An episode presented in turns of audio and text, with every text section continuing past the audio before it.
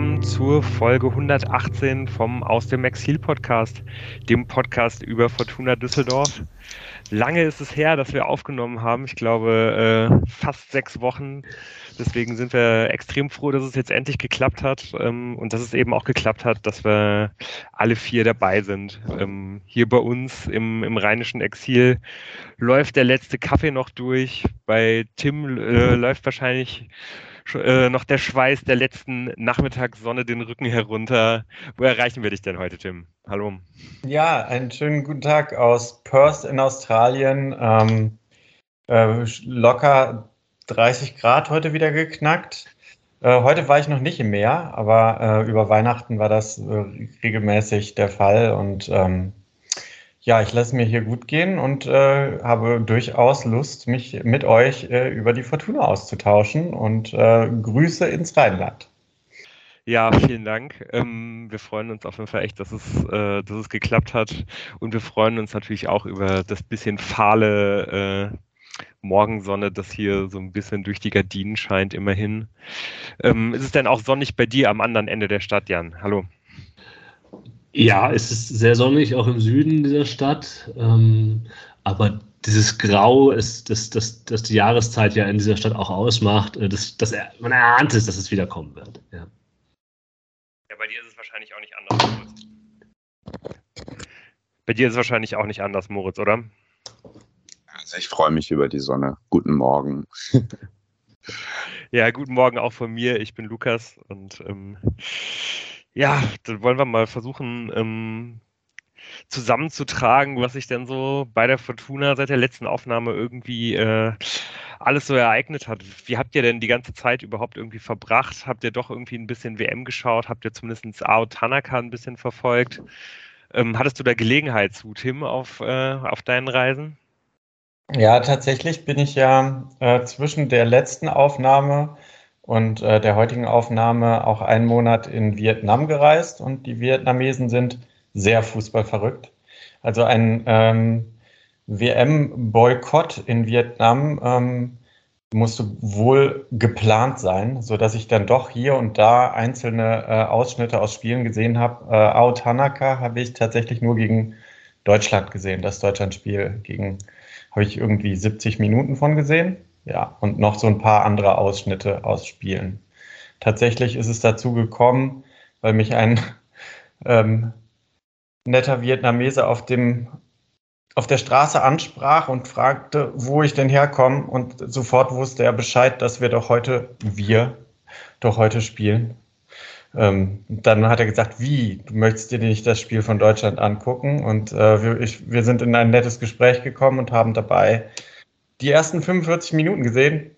Dann war er zu müde und mir war es dann auch relativ egal, so dass ich dann nach 45 Minuten aufgehört habe äh, zu gucken. Kleiner lustiger äh, Randfakt ist, dass die Vietnamesen sehr gerne dieses Spiel gucken, auch weil sie gerne Wetten darauf platzieren. Und ich habe dieses Spiel Deutschland-Vietnam in einem äh, Laden gesehen, wo hinten ein Wettbüro auch angeschlossen war. Und es kamen sehr viele Menschen rein, die ihre Wette auf Deutschland an dem Tag platziert haben. Und äh, als ich dann am Hostel ankam und das Endergebnis ähm, gehört habe, habe ich das schon sehr lustig gefunden. Und äh, mein ja, Hostelvater hatte ordentlich Geld gewonnen, weil er darauf gesetzt hatte, dass ich glaube, Deutschland war es am Ende mehr Ecken haben wird. Also auch auf Ecken wird dann äh, mal ordentlich Geld gesetzt. Das war schon sehr Natürlich. Ja, sehr gut. Ähm, ich habe nicht wenig gesehen, nichts gesehen, aber es war auch nicht so, dass Boykott, das klingt ja so ein bisschen nach Opfer und äh, irgendwas auf, auf Verzicht und so, aber es war mir eigentlich relativ egal. Ich habe hab mich nicht interessiert. Selbst als dann das Ergebnis und der Spielverlauf dieses Finalspiels, das ja durchaus spektakulär war, ähm, mir dann bekannt wurde, habe ich keine Sekunde irgendwie gedacht, ach schade, dass ich das verpasst habe. Das hat die FIFA äh, mir angetan, könnte man sagen. Also das könnte man ja zumindest äh, negativ sehen, dass man diese völlige Desinteresse, dass es etwas ist, was etwas schade ist. Ja, ich muss schon gestehen, ich glaube, wenn ich nicht hätte arbeiten müssen, wäre ich wahrscheinlich bei äh, dem ein oder anderen Japan-Spiel schon, schon schwach geworden, um da mal zumindest so einen Blick auf, äh, auf Ao Tanaka zu erhaschen. Leider äh, ähm, hatte ich, glaube ich, bei keinem von den, von den Spielen irgendwie jeweils Zeit, aber äh, habe mich dann zumindest so ein bisschen statistisch dem genähert und finde das irgendwie ganz interessant, dass ähm, Tanaka ja irgendwie zweimal in der Startelf stand. Beide Spiele hat Japan gewonnen äh, ähm, gegen Deutschland und gegen Spanien. Gegen Costa Rica hat er gar nicht gespielt. Da hat man dann einfach mal verloren. Und äh, im entscheidenden Achtelfinalspiel äh, ja, ist er auch erst irgendwie für die, für die zweite Hälfte der Verlängerung noch für 15 Minuten eingewechselt worden, hat man dann, und da ist man dann auch ausgeschieden. Ähm, ja, also da, da, da hat sich ja der japanische Trainer auf jeden Fall ein bisschen vercoacht, würde ich sagen, aus Fortuna-Perspektive zumindest. Ähm, ansonsten, ja, wahrscheinlich irgendwie so ein bisschen durchwachsen, so dieses, dieses Bild halt irgendwie aus, äh, aus der Sicht von, von, von Tanaka und irgendwie auch aus der Sicht von uns Fortuna-Fans. Also irgendwie, wenn, wenn Japan vielleicht noch ein bisschen früher ausgeschieden wäre, äh, wäre uns das vielleicht noch ein bisschen besser zu, zu Pass gekommen oder wenn Japan halt irgendwie wirklich weitergekommen wäre, hätte das natürlich auch irgendwie einen ganz guten Effekt gehabt. Äh, zumindest für den Marktwert, so muss man das ja leider dann doch irgendwie auch immer sehen. Aber ja, trotzdem ja, für die Vereinskasse, ja, ne? Genau. Ja, eben, wollte ich gerade sagen. Äh, das Geld, was man jetzt eingenommen hat, da werden wir später drauf kommen, wo das jetzt gegebenenfalls reinvestiert wird, aber das ist schon wichtig für die Fortuna als Verein. Also da, da zählt jeder Euro. Ja, und ähm, ja, man muss ja auf jeden Fall, glaube ich, äh, ähm, ja, glaube ich, einfach zufrieden sein, dass er sich dann vor allen Dingen nicht verletzt hat, dass er da, glaube ich, ganz gut ausgesehen hat, auch wenn ähm, ja, er wahrscheinlich nicht, nicht ganz irgendwie ähm, die, die Sensation da geschafft hat, die, die man sich da vielleicht irgendwie dann kurz auch mal ausmalen konnte für die Japaner.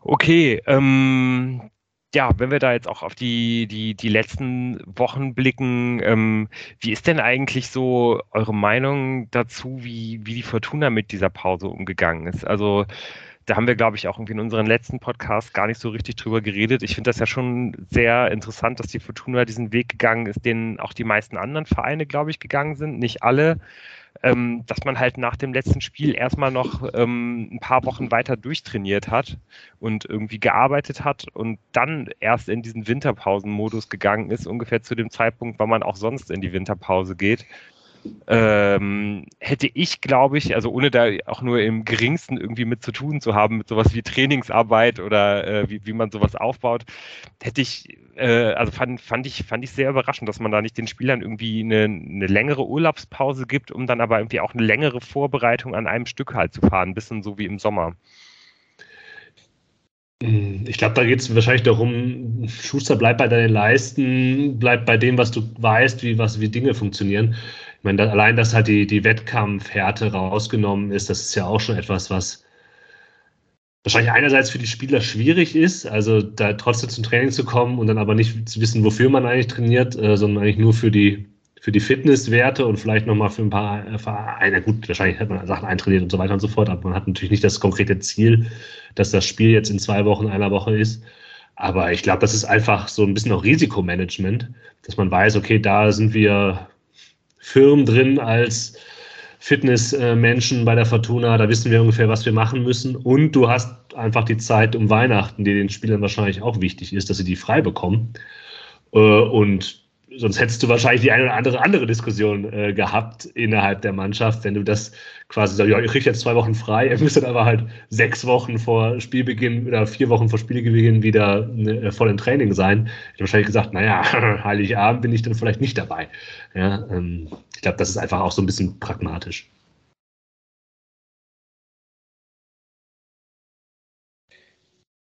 Ja, da hast du wahrscheinlich einen ganz guten Punkt. Ähm, auf jeden Fall, ähm, ja, muss man sich dann ja irgendwie auch als Fan nicht großartig umstellen, wie man das dann äh, ab, ab Januar wieder verfolgen wird. Es wird wieder zu den normalen und gewohnten Daten für, äh, für die Fortuna nach Mabea gehen und ähm, ja, dann geht es halt äh, wie immer Anfang Januar wieder los. Hatte ähm, Rufen Hennings äh, in der zweiten Liga in England eigentlich auch ein Boxing Day Match? Also so von wegen frei und, und, und Weihnachten. Also Ja, hat er ja sicher, aber das ist ja halt etwas anderes. Ne? Da, da weißt du halt, worauf du dich einlässt und das sind halt die eingespielten Regularien. Da hast du nichts zu verhandeln. Ja. Bei äh, Trainingszeiten und Trainingsvorbereitungen ist da, glaube ich, die Verhandlungs äh, einfach ein bisschen was anderes. Ne? Ja. Aber ich glaube, das ist, ja, ich habe jetzt alles gesagt. Ich habe da auch gar nicht so groß drüber nachgedacht, muss ich sagen, sondern das war für mich irgendwie, es lief halt so mit und man hat ja auch nicht mehr viel, was, was willst du da gucken, ne? wenn die da auf dem Trainingsplatz rumlaufen vielleicht. Aber Testspiele gab es, habe ich jetzt aber ehrlicherweise auch nicht so verfolgt. Da hätte man vielleicht noch ein paar Erkenntnisse rausziehen können, aber gut, weißt du auch nicht. Es wird auch nicht das. Wir werden es sehen, äh, wenn es wieder nach Marbella geht. Ja, Daniel Tune. Sorry. Daniel Tune war ja irgendwie ganz zufrieden mit dieser Winterarbeitsphase ähm, und hat gesagt, das hat schon irgendwie was gebracht und er hätte sich auch ausgetauscht mit verschiedenen Leuten, auch mit Trainern, die es andersrum machen. Ähm, und ja, hat schon irgendwie da ein paar Leute, die dann jetzt irgendwie länger nicht gespielt haben, die dann spielen konnten und das irgendwie auch noch mit dann in die Winterpause nehmen konnten und so. Also, müsste man halt irgendwie mit umgehen. Ja. Ich meine, das, ähm, das, das grundlegende Risiko ähm, ist vielleicht, vielleicht nicht bei dem Thema, aber so ein allgemeineres äh, lange Pause, Fortuna verfolgen und äh, auch nicht aufnehmen, äh, ist ja, um jetzt quasi in, die, in unsere Einzeldinger reinzuleiten, je mehr Zeit man der Fortuna lässt, Dinge zu tun, und je länger man halt nicht drüber aufnimmt, desto mehr wächst das Potenzial, dass so Unfug passiert und dass halt auch die Themen, die man besprechen muss, äh, länger, länger, länger, länger werden. Man sich denkt, oh Gott, oh Gott, oh Gott, wie soll man das denn jemals wieder reinholen, äh, die letzten äh, Wochen, ähm, auch an kleineren Themen, die vielleicht passiert sind. Äh, das wird unsere Herausforderung jetzt sein. Ich, äh, das war, ich, äh, das, das, das ist umso, umso bitterer war dieses, dieses ewige Ringen um den Aufnahmetermin, den wir hier geführt haben, über Zeitzonen hinweg und bei verschiedenen eingespannt sein im beruflichen und sonst wie.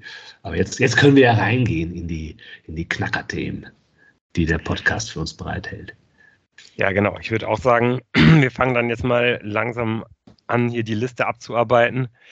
Und ähm, dann würde ich vorschlagen, dass wir vielleicht irgendwie erstmal mit der Nachricht starten, dass Frank Schäfer im, im NLZ aufhört, auf eigenen Wunsch. Ähm, und ja, natürlich fällt uns da, glaube ich, relativ schwer ähm, zu, zu bewerten, äh, was dahinter steckt, was das für die Fortuna bedeutet, weil wir, glaube ich, keinen, ja, weil wir natürlich im NLZ nicht nah dran sind und da nicht, nicht wirklich bewerten können, ähm, ja, was da Frank Schäfer alles anzulasten ist, äh, positiv wie negativ.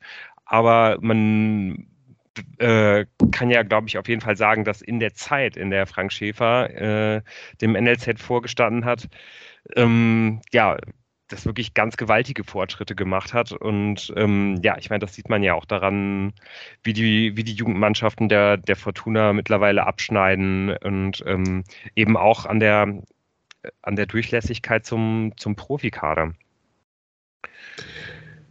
Ja, ich glaube, was da halt auch noch so ein Thema ist, ist, wie wichtig sind halt in diesen, in diesen Strukturen des Nachwuchses, der Nachwuchsrekrutierung oder auch der Trainerrekrutierung und so weiter halt Persönlichkeiten. Und so wie ich den Fußball einschätze, aus der Distanz, den ich habe, sind so persönliche Netzwerke, Einflüsse immer wichtig. Ähm, da sind, da sind äh, Strukturen sind immer sehr eng an Persönlichkeiten und Personen in Vereinen, würde ich immer noch sagen, auch wenn sich das vielleicht ein bisschen auflöst. Ähm, und du sagst es, die, der Output, der lässt sich sehen. Klar hatte man irgendwie in der vierten Liga weniger Argumente ähm, äh, für junge Spieler, irgendwie in die Jugend der Fortuna zu kommen und so weiter und so fort. Das hat sicherlich auch was mit der insgesamten Entwicklung der Fortuna zu tun. Aber die Präsenz, die der Jugend, die der Jugendbereich spielt, die Namen, die dann gehandelt werden, auch das kann natürlich mit Medienaufmerksamkeit zu tun haben und so weiter und so fort.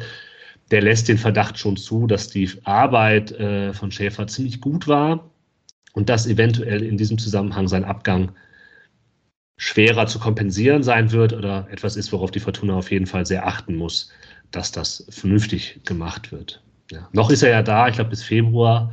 Vielleicht gelingt es dann ja irgendwie mit ihm zusammen noch äh, einen Übergang zu schaffen. Wer weiß.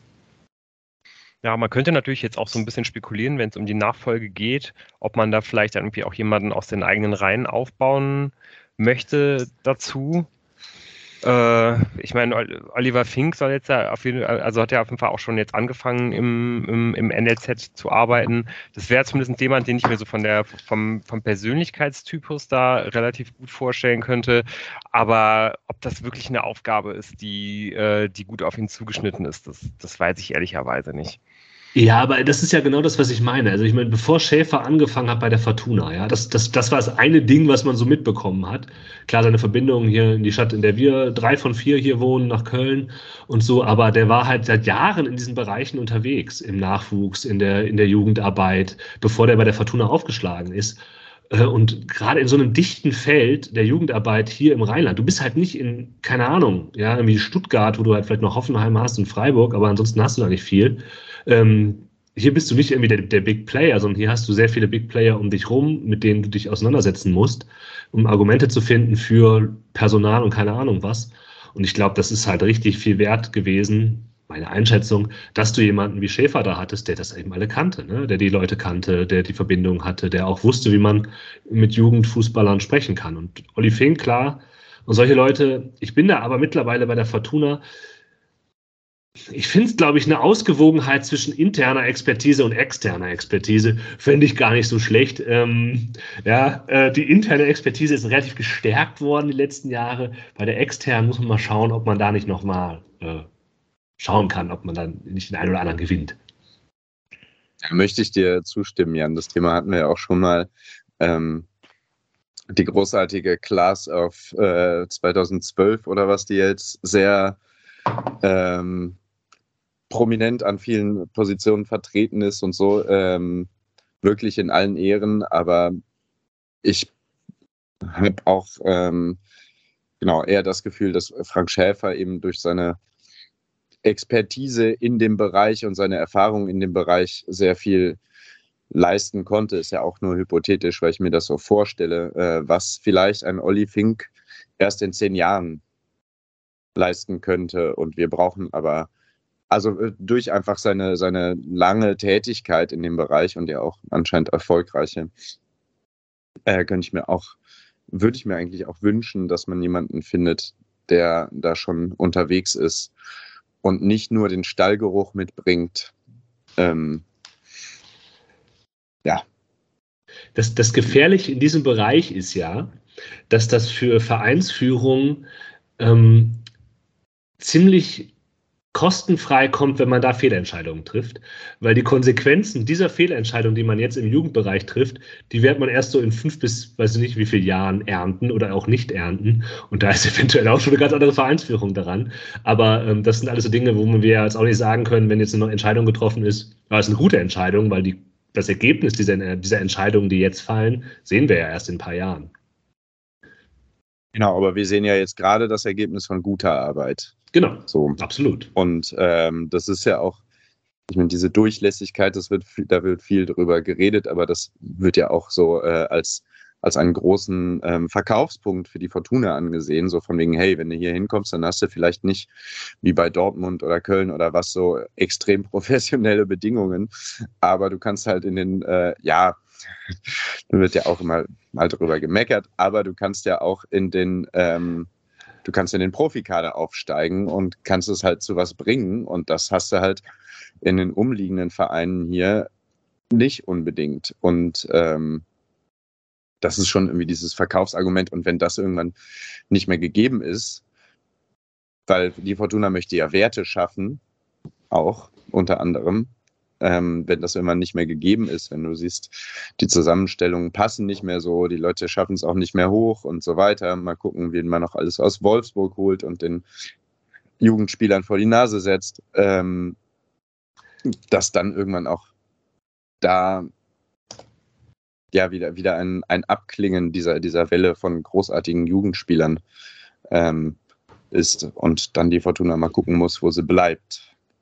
Man kann es auch so drehen. Defizitäre Kaderplanung als Argument im Jugendfußball. Ja, eine, eine Diplomarbeit im Sportstudium, ja, dass man sagt, bei der Fortuna wird es immer einen Platz für dich geben. Man kann sich sicher sagen, ob gerade dein Kaderplatz frei wird, weil wir sonst keinen Spieler geholt haben. Aber die Möglichkeit besteht auf jeden Fall. Ja. Ja, halten wir fest, äh, dass äh, zumindest ich, und ich höre das so ein bisschen raus, ihr auch, nicht geglaubt hätten vor sechs Jahren, dass Frank Schäfer mal solch große Fußstapfen hinterlässt. Wohl wahr. Ja, da äh, werden wir auf jeden Fall im Frühling sehr gespannt äh, drauf schauen und auch, auf, äh, auch drauf schauen müssen. Das ist ja irgendwie auch so ein Thema, das man natürlich nicht immer so ganz auf dem, auf dem großen Schirm hat. Ähm, ja, bin ich wirklich gespannt, wer, wer da die Nachfolge übernimmt und wie das, äh, wie das alles so funktionieren wird. Ja, was gab es sonst so für Neuerungen im Verein? Ähm, die, die Fortuna hat ein neues System äh, im, äh, äh der, äh, ja, im Ranking ihrer Mitglieder aufgestellt. Also man, man kann jetzt quasi äh, ähm, verschiedene Status erhalten, äh, je nachdem, wie lange man im Verein ist und bekommt äh, Abzeichen dafür. Was denken wir denn darüber? Also Treue wird belohnt. Das klang jetzt so negativ, was du gesagt hast. Die Fortuna hat es natürlich anders geframed. Treue wird belohnt. Ähm, du kriegst jetzt diese Abzeichen. Also auf der App sieht man dann, äh, wie lange quasi du schon beim Verein bist und dann kriegst du so ein so ein, so, ein, so ein Schulterabzeichen, könnte man sagen, wie das ja auch von, ich sag mal, Polizei und Militär gang und gäbe ist. Dann bist du Neuzugang, ab fünf Jahre Stammspieler, dann Spielmacher ab 15 Jahren Vereinsmitgliedschaft, Routinier ab 25, 40 Jahren, dann bist du die Legende. Und wenn du 65 Jahre Vereinsmitglied bist, dann äh, bist du äh, in der Kategorie lebenslange Mitgliedschaft. Das ist ein bisschen underwhelming, diese Kategorie, finde ich, für 65 Jahre, aber immerhin. Und du siehst auch, ähm, wie viele Menschen vor dir bereits beim Verein beigetreten waren. Also wie viele, der wievielte im Internet ewigen Ranking der aktiven oder jetzt gerade eingetragenen Mitglieder äh, du bist, also von Platz 1 bis wie viele Mitglieder hat die Fortuna irgendwie Mitte 20.000 so. Ähm, ja, also bei, bei Twitter hatten wir ja schon darüber geschrieben, äh, die für, für, Ähnlichkeiten zum Militär seien ähm, frappant quasi. Man würde sich fragen, was das bringt. Und überhaupt könnte man die dahinter liegende, ob sie nun immer so gewollt ist, aber Hierarchisierung und damit auch Auf- und Abwertung der Mitglieder etwas kritisch hinterfragen, was wir ja gemacht haben. Denn eins ist ja klar, jedes Mitglied hat eine Stimme und sollte eigentlich genauso viel in Anführungszeichen wert sein wie das andere Mitglied.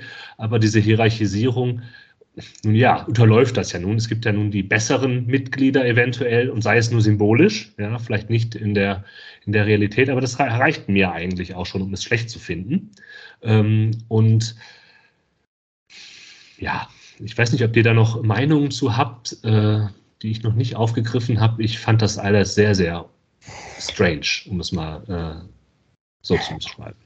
Ja, dieses Konkurrenzdenken und diese Hierarchisierung, die würde man jetzt neudeutsch im äh, Neudeutsch äh, Management sprech vielleicht Gamification der Mitgliedschaft nennen, so dass man sich so gegenseitig misst aneinander, wie, wie treu man eigentlich ist. Äh, ich finde es auch grauenhaft. Fairness. Ich meine, die, die holen ja eigentlich die Fans bei, bei etwas ab. Diese Hierarchisierung von Fantum, das gibt es ja in der Realität. Das hat die Fortuna ja nicht empfunden. Das ist ja eigentlich etwas, was irgendwie total häufig diskutiert wird, bei wie vielen Auswärtsspielen man war. Und das ist alles Fahrer. Man war schon in Basel dabei. Die Fortuna hat eh die besten Fans. Alle anderen äh, Vereine haben schlechtere Fans. Die Ultras sind die besten Fans. Nein, nein, die da so und so, das sind die besten Fans. Also das, das gibt es ja. Und dass die Fortuna das auch noch befeuert quasi, finde ich halt auch noch mal bescheidener. Ja, ich finde auch auf, auf so einem mitgliedergeführten Verein ähm, würde es auf mich vielleicht eher demotivierend wirken, wenn ich jetzt mir denke, okay, ich melde mich da jetzt an und bin dann Nummer 30.000 in der Liste mhm. äh, und ich werde nie an die Spitze kommen. Ähm, Moment, vielleicht so kann man bald da Tokens kaufen, ne? ja, genau. Vielleicht kann man sich irgendwann hochkaufen. Vielleicht ist es auch eine äh, neue Stra äh, Monetarisierungsstrategie der Mitgliedschaften, dass man da noch Potenzial gesehen hat. Ähm, also ich störe mich vor allem an diesen, an diesen Zeichen. Also das ist wirklich überhaupt nichts, womit ich irgendwas zu tun haben möchte. Ähm, und ich möchte natürlich auf der anderen Seite verstehe ich, dass man langjährige Mitglieder feiert und so, aber das kann man doch auch auf eine andere Art und Weise machen. Dann kann man doch, man kann das meinetwegen auch öffentlich posten. Ähm, hier XY ist, ist seit 35 Jahren im Verein und äh, ist der, was weiß ich, viertlängste ähm, äh, hat den viert, viertlängsten Mitgliederausweis, wie auch immer. Ähm, nein, nein, nein, red ruhig weiter. Mhm. Ist am viertlängsten im Verein dabei, wie auch immer. Kann man, ist toll. Äh, ja, aber also ich finde es eher für Neumitglieder und es geht ja auch darum, diese Mitgliedschaft irgendwie attraktiv zu machen. Und äh, finde ich zum Beispiel in meinem Kopf funktioniert es nicht so gut, zu sagen, dann trag dich ein, aber du bist wirklich ganz, ganz unten in der Rangordnung hier. Du kriegst auch nur ein so ein kleines Dreieck auf dein, wo kriegt man das hin? Auf sein digitales Revers, wie auch immer. Mhm. Ähm, ja. Ich finde das nämlich, äh, Tim, ja. Ja, also die Frage ist ja, was noch folgt. Ja, also ich, ich äh, erwarte da schon so ein Miles and More Programm für äh, Auswärtsspiele und äh, wenn man dann genug Meilen gesammelt hat, dann kriegt man auch ein weiteren, äh, weiteres Abzeichen. Also ne, warten wir das mal ab. Das ist mit Sicherheit nur der Auftakt zu einer wohldurchdachten Strategie. Ja, selbst wenn nicht, finde ich es schon schwach genug. Und ich glaube, Moritz Ding, ich meine ich nämlich auch. Die schießen da halt, da schießen zwei Kampagnen sich quasi selber ins Knie. Einmal die Treue belohnen Kampagne, wo man sagt, ja, man kann ja das machen, ohne die anderen abzuwerten, die nämlich noch, noch nicht 35 Jahre dabei sind. Ja? Und ähm, diese sehr starke Mitgliederwerbungsaktion, die die machen, weil wenn man in den Etat der Fortuna guckt, sieht man auch, dass das ein nicht unrelevanter Posten ist jedes Jahr, wie viel Geld da über Mitgliederbeiträge, Mitgliedsbeiträge reinkommt. Also das macht sich, den Sinn habe ich noch nicht ganz erkannt. Da bin ich bei dir, Mo. Ja, ich finde es auch irgendwie äh, recht spannend, ob das, ob das irgendwie ein Teil der Strategie ist, vielleicht halt irgendwie einfach noch ähm, weiter aufzusteigen, ähm, ja, bei den, bei den Mitgliedern insgesamt. Also ich habe mir das jetzt gerade mal angeschaut, die Fortuna ist bei den ähm, ähm, bei den mitgliederstärksten Sportvereinen Deutschlands immerhin auf der, ähm, auf der 20, wenn es jetzt nur rein um Fußball geht, äh, auf der Nummer 14. So und äh, liegt da irgendwie auch auf ungefähr so auf einer Höhe mit Mannschaften oder mit, mit, mit Vereinen, die man da wahrscheinlich ganz gut irgendwie vergleichen kann. So mit Dynamo Dresden, mit äh, dem, dem ersten FC Nürnberg, mit St. Pauli. Aber es gibt halt eben auch Vereine hier äh, in der Nähe, wie zum Beispiel Köln oder äh, Mönchengladbach oder von mir aus in der Nähe auch ähm, Eintracht Frankfurt, die halt ähm, entweder an den 100.000 kratzen oder, oder weit über 100.000 haben. Bei der Fortuna sind es 27.000. Also da sieht man, dass da schon irgendwie noch einiges an Potenzial irgendwie da ist. Ich sehe aber nicht so ganz, ob man das wirklich damit erreichen kann. Aber das ist natürlich ein ganz hoher Faktor bei, bei sehr vielen Vereinen, wenn es halt um das äh, Akquirieren von finanziellen Möglichkeiten geht. Ich finde aber, äh, genau wie auch schon angesprochen, dass das ja eigentlich eher was ist, was, was halt irgendwie die, ähm, ja, die, die Fans, die halt lange dabei sind, so ein bisschen hervorhebt und eher abschreckend ist auf neue Fans. Und eigentlich ist das ja der absolut falsche Weg, den man, den man irgendwie gehen könnte, weil ähm, man muss ja schon irgendwie auch den Fußball ja so ein bisschen als, als eine Art Droge ansehen, glaube ich. Und diejenigen, die halt schon lange dabei sind, die sind ja einfach, ja, ähm, die sind schon süchtig sind genug. Ja, die sind ja einfach schon hooked irgendwie. So, die kommen ja irgendwie auch nicht davon los, das wissen wir ja alle. Und es geht ja eigentlich eher darum, irgendwie nochmal noch mal irgendwie neuere und jüngere Fans anzusprechen. Ähm, und das, das gilt ja auch für den gesamten Fußball insgesamt. Also da, da merkt man da jetzt schon, ähm, ja, dass da, dass da ähm, ja halt irgendwie die, äh, ja, die, die Jugend halt irgendwie gar nicht mehr so interessiert ist und dass ähm, ja, der, der Fußball so als, als Bubble halt irgendwie eher, eher schwinden wird und, und, und schrumpfen wird in den nächsten Jahren. Und ähm, ob das dann wirklich dafür sorgt, dass das halt irgendwie spannender und attraktiver zu machen, das wirkt ja eher wie so eine Art von Gatekeeping, finde ich, mhm. dieses, dieses System. Ähm, Gamification, da kommt noch was. Ja, ja, das ist nicht schlecht, genau, Tim. Ich, aber dann geht es doch trotzdem, also das fand ich einen guten Gedanken, aber dann geht es doch trotzdem nach hinten los. Also als ob sich jetzt eine 17-Jährige anmeldet, um dann zu sehen, wann bin ich denn auf Nummer 1? So, weil bei Gamification, sorry, da geht es auch darum, dich an anderen zu messen, aber mit einer realistischen Chance, das fucking Game zu gewinnen, oder nicht? Ja, bei Aufsteiger des Jahres kann man zum Beispiel werden auf dem langen Weg nach oben. Also da gibt es einige Möglichkeiten. Durch besonders viele äh, Austritte von anderen Mitgliedern. Oder, ja, indem du neue Gimmicks kaufst. Ja, das sorgt aber auch dafür, dass du dich vielleicht gesünder ernährst und so weiter und gesünder lebst, weil wenn du nur lange genug lebst, kannst du ja auch an die Spitze kommen, wenn es die Fortuna in 100 Jahren wow. gibt. Also, das ist, das ist okay, eine, wir sind in der Sache auf der Spur. Ja, ich sehe das schon so Verbindung mit so aufmerksam machen auf Vorsorgeuntersuchungen. Ne? Ja, Bist du schon Routinier? Willst du es bleiben oder willst du irgendwann ewigem, ne? dann, äh, dann gehst du zur Krebsprostata-Vorsorge oder halt zur Brustkrebsvorsorge. Das wäre nicht schlecht. Die, die, die, die größte heimliche CSR-Kampagne, die der deutsche Profifußball je gesehen hat, erdacht noch vom ehemaligen CSR-Vorstand Klaus Allofs ähm, vielleicht kommt da in den nächsten 40, 50 Jahren noch dieses, oh mein Gott, das war der Meisterplan. Wahnsinn. Ja, äh, ganz Düsseldorf wird 140 Jahre alt. obwohl an das Wasser schon bis, bis, nach, äh, Kleve, bis nach Kleve gestiegen ist in Düsseldorf. Ja, das ist ja gut. Die, die brauchen noch nicht so früh in Rente gehen, weil die alle so noch fit sind. Ja, das ist auch wichtig für äh, Arbeitskräftemangel und so. Das, es gibt ja noch ein weit, also was die Fortuna ja wirklich jetzt stark macht, ist dieses Mitglieder sein, Mitglied auch mit so ganz merkwürdigen Dinge, die man dann bekommt, äh, stolzes Mitglied im eingetragenen Verein, wo man sich denkt, ja, danke dafür, äh, weiß ich nicht, ja. Ähm, und halt Kommunikation. Es gibt ja diese Feedback-Möglichkeit über die App. Und im, just in diesem Zusammenhang, dieser Hierarchisierung, dieser Auszeichnung, äh, habe ich das mal genutzt und habe der Fortuna. Ich noch ganz kurz dazu sagen. Ja.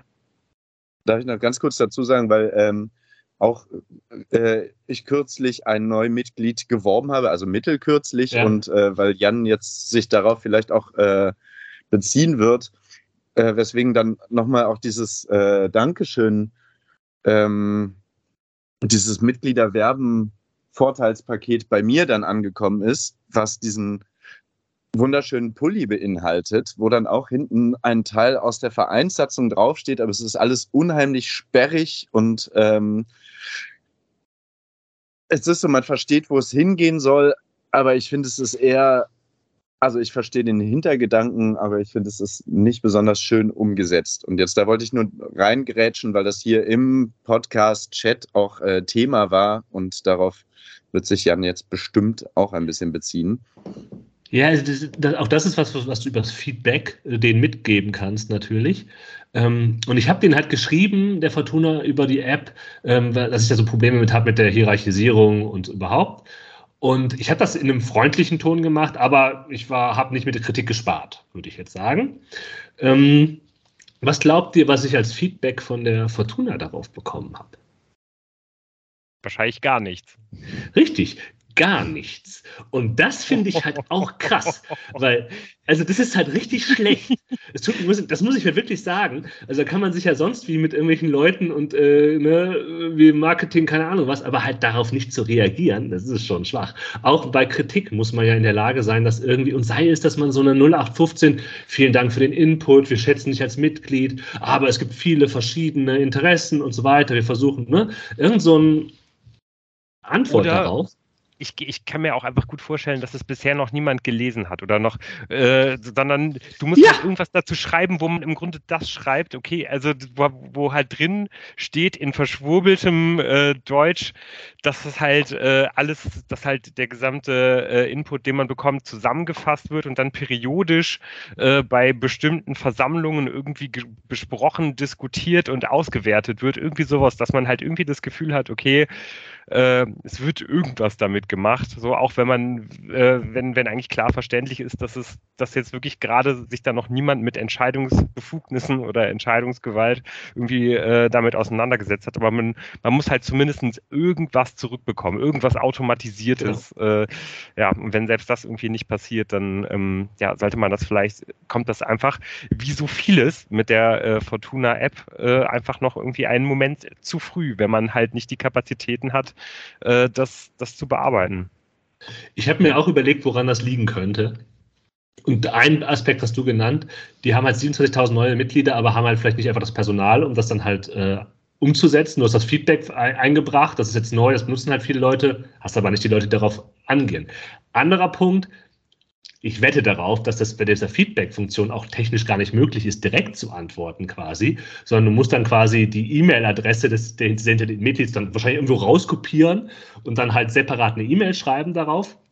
Das ist ein ganz heißer Tipp meinerseits, weil das ist, das passt zu so vielen, wo man halt weiß, die Digitalisierung ist so, ist so ein bisschen äh, vorgetäuscht äh, bei der Fortuna. Also die gibt es schon, aber viele Dinge sind noch nicht automatisiert und so weiter und so fort.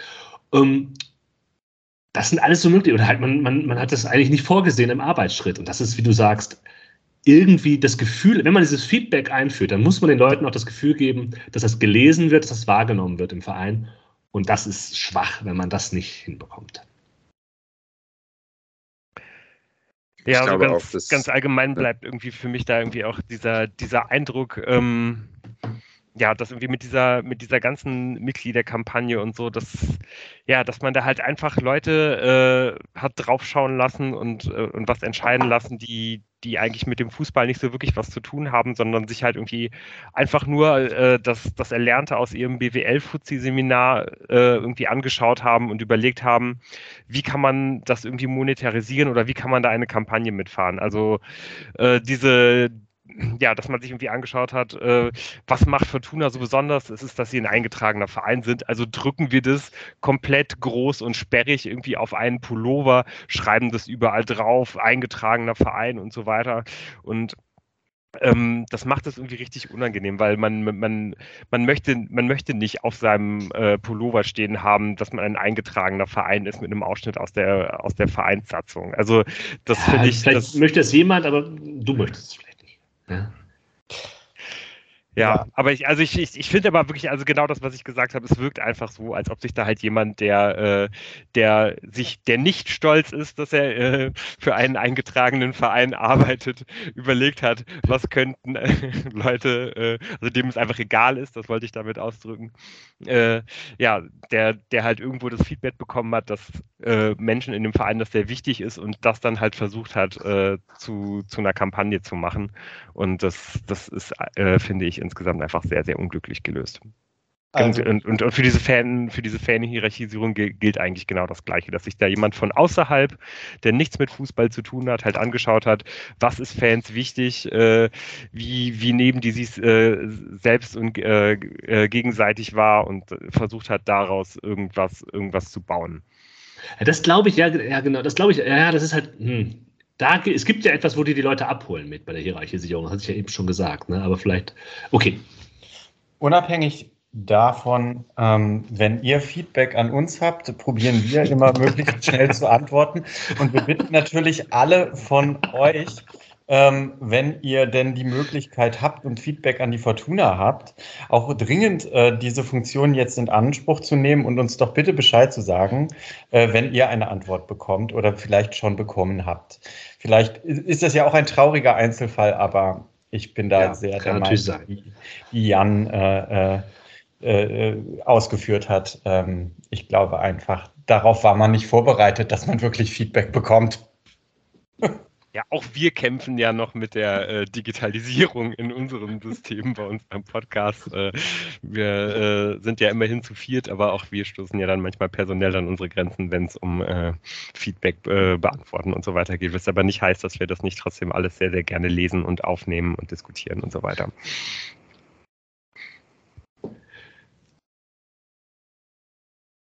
Okay, ähm, ich würde sagen, wir ähm, lassen das Thema äh, damit irgendwie jetzt erstmal hinter uns und ähm, gehen mal zum nächsten über und ähm, auch etwas mehr ähm, ja damit von den äh, Fanrängen so ein bisschen mehr in Richtung des Spielfelds und ähm, ja reden mal wieder ein bisschen auch über Sportliches oder auch nicht Sportliches. Ähm, ja, was ist denn, was sind denn so die großen News äh, rund um den Kader herum?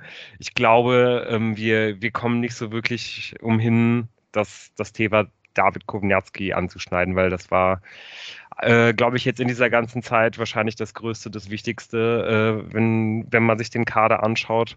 David Kowniatski äh, und auch der Verein haben beide bekannt gegeben, dass David Kowniatski seinen Vertrag bei der Fortuna nicht verlängern wird, sondern ähm, ja, sich nach einem anderen Arbeitgeber umschauen wird und damit ab 2023, also ab Sommer 2023, eben nicht mehr für die Fortuna auflaufen wird. Hat euch ähm, erstmal der, der Zeitpunkt dieser Bekanntgabe überrascht? Ich glaube nicht mal, es ist irgendwie logisch, dass es so jetzt eine Phase gibt, wo man vor der äh, Transferperiode irgendwie klar machen will, was ähm, die Verträge äh, zu, äh, zuzuschnüren quasi für die nächsten Jahre. Und eigentlich ist es äh, für, die, für David Kovnatski natürlich auch sinnvoll, dass er das relativ frühzeitig sagt, dass er dann am, dass die, dass die Leute anderer Vereine jetzt quasi sich nochmal Zeit haben, sich mit ihm zu beschäftigen die nächsten Monate. Bitter ist das. Ähm, in, in Kovnatskis Geschichte im Verein passt es vielleicht auch irgendwo rein. Ja, äh, stark angefangen, dann nicht stark nachgelassen, klingt so hart, weil er halt auch häufig verletzt war und so weiter und so fort. Und dann ist er, ist er sein Ende wieder mit, mit einigem Hurra, zumindest die Hinrunde lässt es äh, ja zu, dieses Fazit. Und in dem Moment ist er halt auch schon wieder weg. Aber äh, ich kann ihm da jetzt auch keinen Vorwurf machen, weil hätte ich wahrscheinlich, wenn du da eine wirtschaftliche Entscheidung triffst, äh, an seiner Stelle sein Berater auch so getroffen und dann sitzt halt so. Moritz, wie, wie siehst du das Ganze? Äh, ist es bei dir auch so, dass, äh, dass du da relativ nüchtern draufblicken kannst oder ähm, ich meine, es ist jetzt auch immerhin so ein bisschen, ein bisschen Zeit vergangen. Das ist insofern vielleicht irgendwie auch ganz clever gewesen, dass man das in, in so eine Phase äh, ohne, ohne Spiele irgendwie ähm, hereinkommuniziert hat, dass da so der erste Ärger verfliegen konnte. Ähm, aber ich, ich vermute, du warst wahrscheinlich, als diese Meldung gekam, äh, erstmal rausgekommen ist, hattest du wahrscheinlich schon irgendwie auch zumindest kurz ein kleines Bauchkrummeln. Ja, einerseits natürlich daran, was man damals an Ablöse für ihn bezahlt hat. Und, ähm, und dann ist es ja, ich habe mir jetzt in Vorbereitung äh, an, äh, auf diese Folge nochmal so, so ganz kurz Zusammenfassungen äh, von den Spielen angeguckt und die Tore der Fortuna der Hinrunde und sowas angeguckt. Und da hat es doch nochmal gestochen. Ähm, wir haben ja hier immer so eine so, so eine Stimmung, dass wir nicht genau wissen hier oder uns nicht einig sind, sollte man David Kovnatski vertrauen, dass er über längere Strecken weiterhin diese Leistungen bringt oder äh, ist er immer wieder kurz davor, in ein Loch zu fallen? Ist es jetzt sportlich eine totale Katastrophe für, für, für die Fortuna, äh, dass er geht oder nicht? Ähm, also so sachlich kann ich diese Entscheidung total nachvollziehen, äh, dass er jetzt hofft, ähm, einen besser dotierten Vertrag in einer höheren Spielklasse zu finden. Auf der anderen Seite hat er echt gute Spiele gemacht und ähm, ja, es ist also es ist natürlich alles im Endeffekt ein bisschen bitter gelaufen. So, Na, jetzt ist er irgendwie gerade wieder zurück und ähm, man ist wieder gewillt, an ihn zu glauben, weil er das weil er ja quasi vorgearbeitet hat und sich dieses Vertrauen wieder zurück erarbeitet hat. Ähm, ich weiß nicht, also ich, man hat irgendwie jetzt mit, mit David Komnatski und Nano, Nana Ampoma die zwei teuersten Spiele der Vereinsgeschichte noch im Kader und der eine geht gratis und der andere geht hoffentlich. Und das ist irgendwie so, so ein, im Gesamtpaket ein bisschen bitter. Ansonsten äh, freue ich mich sehr für David Kovnatski und ich finde auch, dass diese Verkündung von der, von der Entscheidung gegebenenfalls auch der Fortuna also neben dem, dass äh, vorher vertraglich schon klar ist, was abgeht und die Fortuna nicht noch bis Mai versucht, David Kovnatski zu halten, äh, um dann im August einen weiteren Stürmer aus Wolfsburg verpflichten zu müssen, weil der Kovnatski nicht bleibt. Ähm, ist es ja auch so, dass Kovnatski jetzt um einen neuen Vertrag spielt in einer höheren Spielklasse. Das heißt, das muss schon auch funktionieren, diese Rückrunde für ihn. Und äh, deswegen ja, kann es auch sein, dass das sportlich für dieses halbe Jahr äh, für alle Parteien was Gutes ist und man jetzt einfach die Zeit hat, sich umzusehen und gegebenenfalls eben auch einen Großverdiener aus dem Kader dann entlässt. Mal gucken. Ich, ich, also natürlich ist es schade, dass er nicht jetzt für die nächsten fünf Jahre Fortuna in die Europa League schießen kann, aber ja. Aber ist nicht genau das irgendwie das, das ganz große Risiko jetzt, ähm, dass dass David Kovnatski eventuell ab dem Moment, wo sein Vertrag mehr oder weniger in trockenen Tüchern ist, vielleicht irgendwie auch ein bisschen nachlässt und gerade in der letzten Saisonphase. Also ich meine, der, der, der Normalfall ist doch eigentlich, dass man jetzt halt im, im Februar, März da wahrscheinlich halt irgendwie was aus, also mehr oder weniger die, die Vorzeichen halt irgendwie stehen hat. So bis dahin, das ist wahrscheinlich irgendwie die Zeit, wo, wo er sich irgendwie wirklich noch präsentieren muss, aber danach vielleicht sogar, sogar auch schon vorher, aber ich sage jetzt mal so, der Normalfall wäre ja irgendwie so ungefähr diese Zeit, dass man dann halt mehr oder weniger einen Vertrag oder zumindest einen Vorvertrag mit jetzt zum Beispiel einem Bundesligisten stehen hat. Ähm, und auch wenn wenn es halt irgendwie später sein sollte, aber ich glaube, wir, wir gehen alle nicht davon, äh, also wenn wir gehen alle nicht davon aus, dass, dass die Fortuna äh, ähm, ja, glaube ich, jetzt total abfallen wird in der, in der Rückrunde. Aber es wird auch sehr, sehr schwierig sein, glaube ich, irgendwie bis zum Ende am, im, im Aufstiegskampf dabei zu bleiben. Aber wenn, dann werden ja wahrscheinlich die letzten Wochen absolut entscheidend sein. Und da könnte ich mir halt schon vorstellen, dass, dass vielleicht dann, dann David Kowniatski nicht mehr den, den, den allerletzten Schritt geht, wenn er halt äh, seinen Vertrag entweder mehr oder weniger in trockenen Tüchern hat oder ähm, ja, halt einfach dann vielleicht auch doch, und das würde ich ihm jetzt eventuell doch leider ankreiden müssen, sich dann irgendwie auch nicht mehr verletzen will, weil das einfach, glaube ich, dann so kleine Nuancen im, im Kopf sind, dass man da irgendwie den allerletzten Schritt nicht mehr geht. Also ich würde mir absolut wünschen, dass es, dass es nicht so läuft, aber ich, ich muss leider, wenn, wenn ich jetzt David Kovnatski bewerte, äh, das, das bewerten, was halt bisher passiert ist. Und das heißt, dass er halt acht Halbserien bei der Fortuna, glaube ich, jetzt insgesamt gespielt äh, hat, wirklich einen Riesenhaufen Geld gekostet hat. Und er hat genau eine Halbserie von diesen acht ähm, das gezeigt, was man, was man sich von ihm erwartet hat. Und genau das war die Halbserie, wo es für ihn um, um, um, um einen neuen, um einen lukrativeren Verein, äh, um, um einen lukrativeren Vertrag geht. Und ich vermute ein bisschen, ähm, ja, dass, äh, dass man das in der Rückrunde eben auch sehen wird, dass er, dass er jetzt auf jeden Fall am Anfang auch komplett fokussiert sein wird, aber vielleicht äh, ja dann eben im Laufe der Rückrunde ein, ein bisschen nachlassen wird. Also das ist das, was ich voraussage. David Kubnatski wird auf jeden Fall eine äh, ja, ein, ein schwächeres letztes Saisonviertel spielen, mindestens als äh, ja, die drei Saisonviertel davor. Und ich glaube, wenn man sich anschaut, dass äh, ja, wie bisher die Saison der Fortuna gelaufen ist, dann muss man sich eben auch fragen, ähm, kann die Fortuna sich irgendwie leisten, dass David Kovnatski auch nur äh, einen kleinen Deutsch schlechter wird, weil ganz viel von dem, was in der, was in der Hinrunde gut gelaufen ist, hatte mit David Kovnatski zu tun.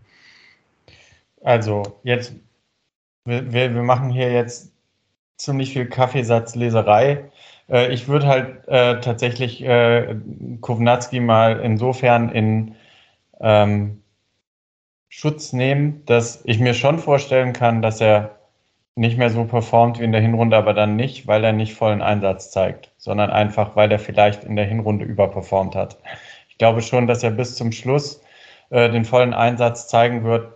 Die einzige, das einzige Problem, was äh, aufkommen könnte, wäre, wenn wir in der Relegation gegen seinen zukünftigen Verein spielen sollten, um den Aufstieg in die erste Bundesliga. Ansonsten sehe ich da überhaupt gar kein Problem. Hertha oder wie? Ja, ich sehe das auch so wie Tim. ja. ja. Ja, da müsste man ja eigentlich jetzt schon fast sagen, das wäre jetzt ja eigentlich das äh, mehr oder weniger das Best-Case-Szenario, oder? Äh, also ich glaube, ähm, ja, zu dem, zu dem Punkt kommen wir vielleicht irgendwie auch noch ein bisschen später, äh, was wir uns denn von der Rückrunde überhaupt noch erwarten, was wir der Fortuna noch zutrauen. Aber ähm, ja, im Großen und Ganzen äh, ja, wird es, glaube ich, so oder so auf jeden Fall ähm, ja, an, an Kovnatski hängen, der, der Fortuna noch zu helfen und äh, zwar am besten so, so lange wie möglich und genau wie er eben auch schon angesprochen hat, es wird äh, ihm auch selber zuträglich sein, wenn, äh, wenn er da irgendwie noch ja, in, der, in der Rückrunde beweisen kann, dass das nicht nur eine, Ein dass es nicht nur eine Eintagsfliege gewesen ist, diese Leistung in der Hinrunde.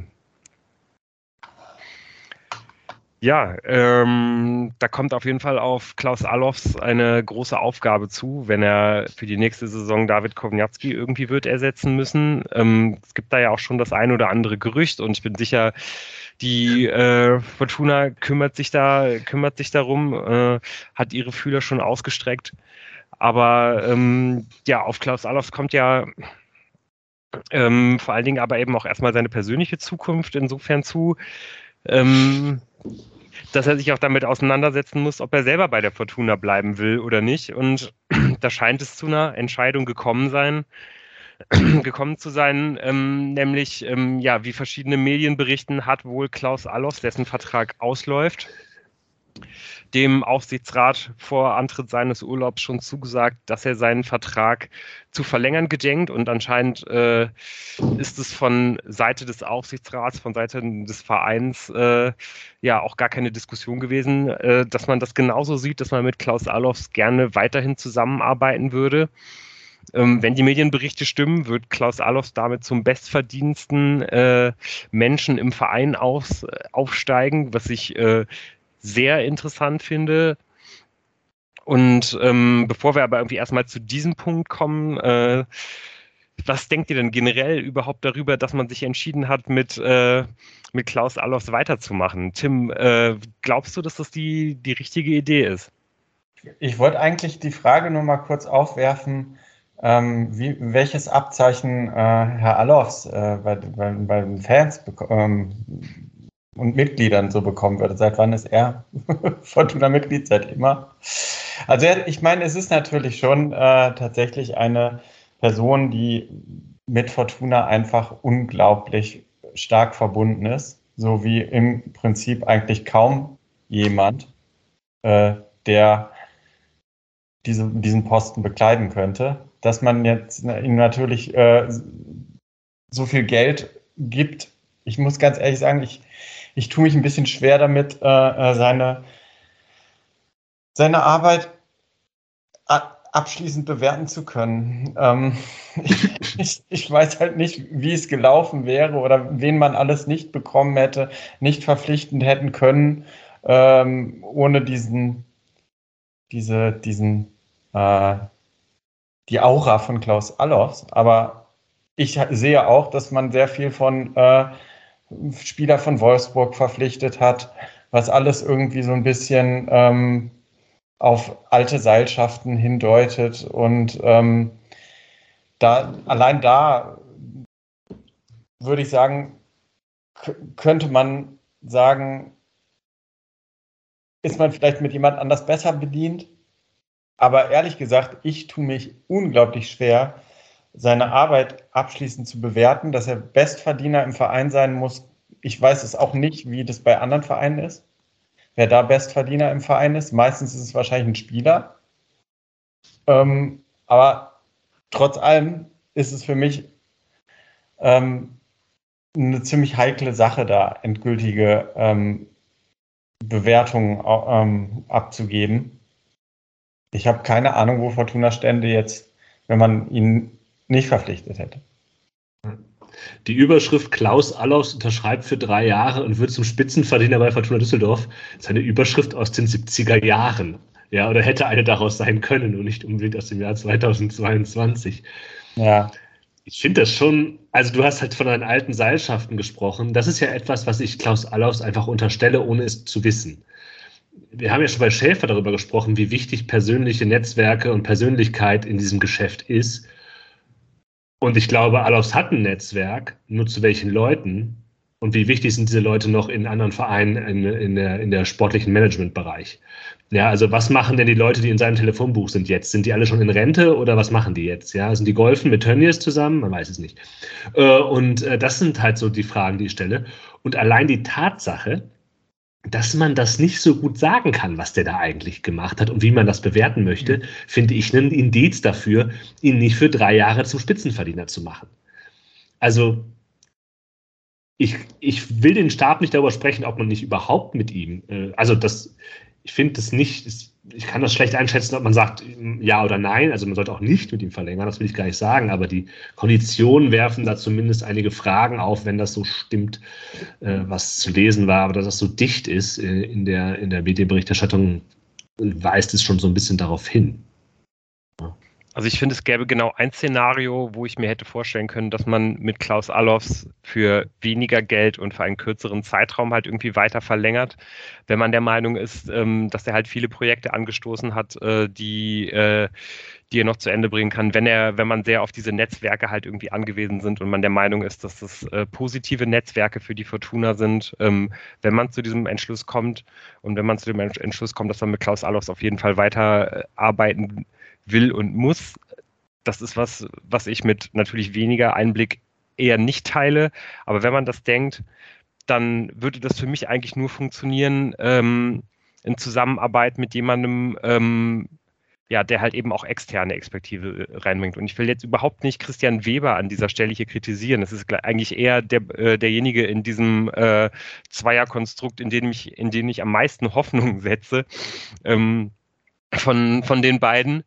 Aber äh, wenn es eben völlig unumgänglich ist, dann würde ich mir, glaube ich, hätte ich mir, glaube ich, auf dieser Position jemanden gewünscht, der irgendwie ein bisschen frischen Wind und ein bisschen modernes Denken gerade glaube ich, äh, in, dem, in dem Punkt ähm, Datenscouting reinbringt, weil das, glaube ich, der Punkt ist, wo, wo die Fortuna so unglaublich weit hinter allen anderen Vereinen hinterherhinkt, gerade hinter den, also hinter den erfolgreichen Vereinen. Alles, was, was Alofs und Weber zu diesem Thema kommunizieren oder nicht kommunizieren lässt, einfach richtig tief blicken. Die Spieler, die man verpflichtet, äh, lassen tief blicken. Ich glaube kaum, dass die, die, die Spieler, die man dann äh, jeweils irgendwie immer verpflichtet, äh, Spieler, die halt schon Champions League gespielt haben, die bei irgendwelchen Premier Leagueisten unter Vertrag stehen, Spieler von Wolfsburg und nochmal Spieler von Wolfsburg, dass das die Spieler sind, die irgendwelches Daten-Scouting ausspuckt, auf jeden Fall nicht. Genau deswegen haben andere Vereine mit viel weniger Möglichkeiten äh, finan äh, finanziellen eben auch größere Erfolge. Das hätte ich mir auf jeden Fall gewünscht. Ähm, ja, und generell lässt einfach viel von, von, ja, von der Arbeitsweise von Alofs irgendwie vermuten, dass äh, da immer noch so gearbeitet wird wie vor 15, wie vor 20 Jahren und eben nicht mehr wie äh, man halt im Jahr 2022 arbeiten sollte. Und ja, wenn wenn man dann eben wirklich doch zu dieser Entscheidung kommt, äh, ja, dass man, dass man mit dem weiterarbeiten will und dass es irgendwie auch lange sein muss, dann frage ich mich wirklich, warum das dann für so viel Geld sein muss, weil ganz ehrlich, äh, gegen, gegen wen verhandelt man denn da? Also ich glaube nicht, dass irgendein anderer Verein, ich würde jetzt mal sagen in Deutschland, aber vielleicht sogar ja sogar auf der ganzen Welt, weil wahrscheinlich, ich weiß gar nicht, ob Klaus Allof sich vorstellen könnte, im Ausland zu arbeiten, aber ich kann mir eigentlich nicht vorstellen, dass irgendein anderer Verein äh, Klaus Allofs der Fortuna abspenstig machen könnte. Es hat kein anderer Verein Interesse daran, dass Klaus, also kein anderer Verein mit den äh, finanziellen Möglichkeiten, die die Fortuna hat, hat Interesse daran, dass Klaus Allofs äh, äh, für sie arbeitet. So. Und deswegen äh, gibt man da einfach jemandem unglaublich viel Geld und unglaublich viel Macht, obwohl der eigentlich gar nicht in der besseren Verhandlungsposition ist außer man bezahlt halt irgendwie jemanden für seine Aura, für seine Persönlichkeit, für seine Kontakte äh, und äh, für, für die Macht, die er halt schon in dem Verein angehäuft hat, aber nicht für die Arbeit, die er macht. Ja, ich kann das so diesen letzten Punkt, den du gerade ansprichst, kann ich schon ein bisschen verstehen, wenn man halt vorher mit Röttgermann und Schäfer ja irgendwie dann da so ein bisschen, also so Leute, die mit dem Verein irgendwie nichts zu tun hatten oder so. Also ich kann schon verstehen, dass man ein bisschen was für die Aura äh, auf den Vertrag drauflegt. Ähm, aber ansonsten schließe ich mich auf jeden Fall der Kritik an. an also erstens die Laufzeit, find, für drei Jahre, was finde ich schon auch lang. Und zweitens eben dieses Gehalt.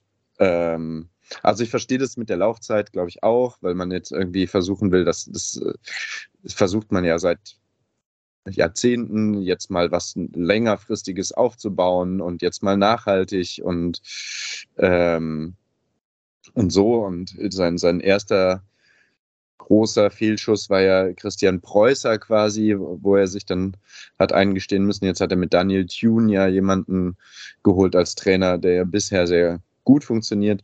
Da sprechen wir vielleicht noch weiter drüber. Ähm, also auch das kann ich verstehen, aber ich finde dieses Signal, ähm, eben ihn da, wenn Kowniatski geht, ähm, zum Spitzenverdiener im Verein zu machen, irgendwie hart. Also dafür, das sind sehr viele Vorschusslorbeeren nach kurzer Amtszeit bisher. Ich verstehe trotzdem, dass man ihn im Verein halten will und eher diese Schiene fährt. Die fährt man ja auch in den Ebenen darunter, dass man Leute da hat, die wirklich was mit Fortuna Düsseldorf anfangen können und ähm, die sich dann so die äh, Erzählung ja dann auch alles für den Verein geben und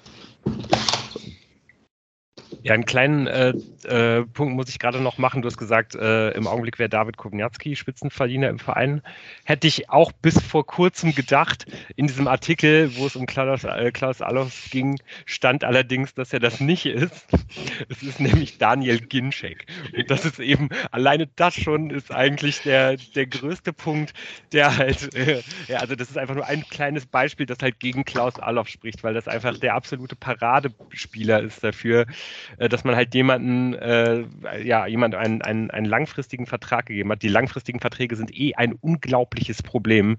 Ähm, das war schon unter Uwe, Uwe Klein schon, äh, das war unter Uwe Klein schon ein Problem, aber dass man halt Spieler, die nicht mehr jung und entwicklungsfähig ist, mit langfristigen Verträgen ausstattet für drei, für vier Jahre, das macht, glaube ich, kein anderer Zweitligist und das ist ein großes Problem bei der Fortuna. Und gerade bei, bei Ginczek sieht man es halt. Also ich meine, das ist an sich äh, könnte man ja diesen, diesen Vertrag sogar auch ein bisschen verteidigen, weil die Fortuna mit Daniel Ginczek wirklich ähm, sehr gut gespielt hat. Also ich glaube, jeder Zweitligatrainer hat in den Pressekonferenzen nach den Spielen immer gesagt, wie unglaublich schwer das ist, gegen, gegen Hennings und Ginczek äh, zu, zu spielen, wenn die vorne drin sind. Ich glaube, das ist nicht anders, wenn äh, Ginczek und Komiatski vorne spielen. Aber man wusste halt, als man ihn geholt hat vorher, wie unglaublich verletzungsanfällig äh, der ist. Man hat dann, ähm, als er da ist, also Daniel Thun hat dann ja auch mehr oder weniger das System komplett auf Ginchek umgestellt. So, das war die erfolgreichste Zeit der Fortuna eigentlich in der ganzen Ginchek-Zeit äh, in der ganzen Daniel Thune-Zeit, äh, als, äh, als Daniel Ginczek fit war. Da hat die Fortuna die, die, die besten Spiele gemacht.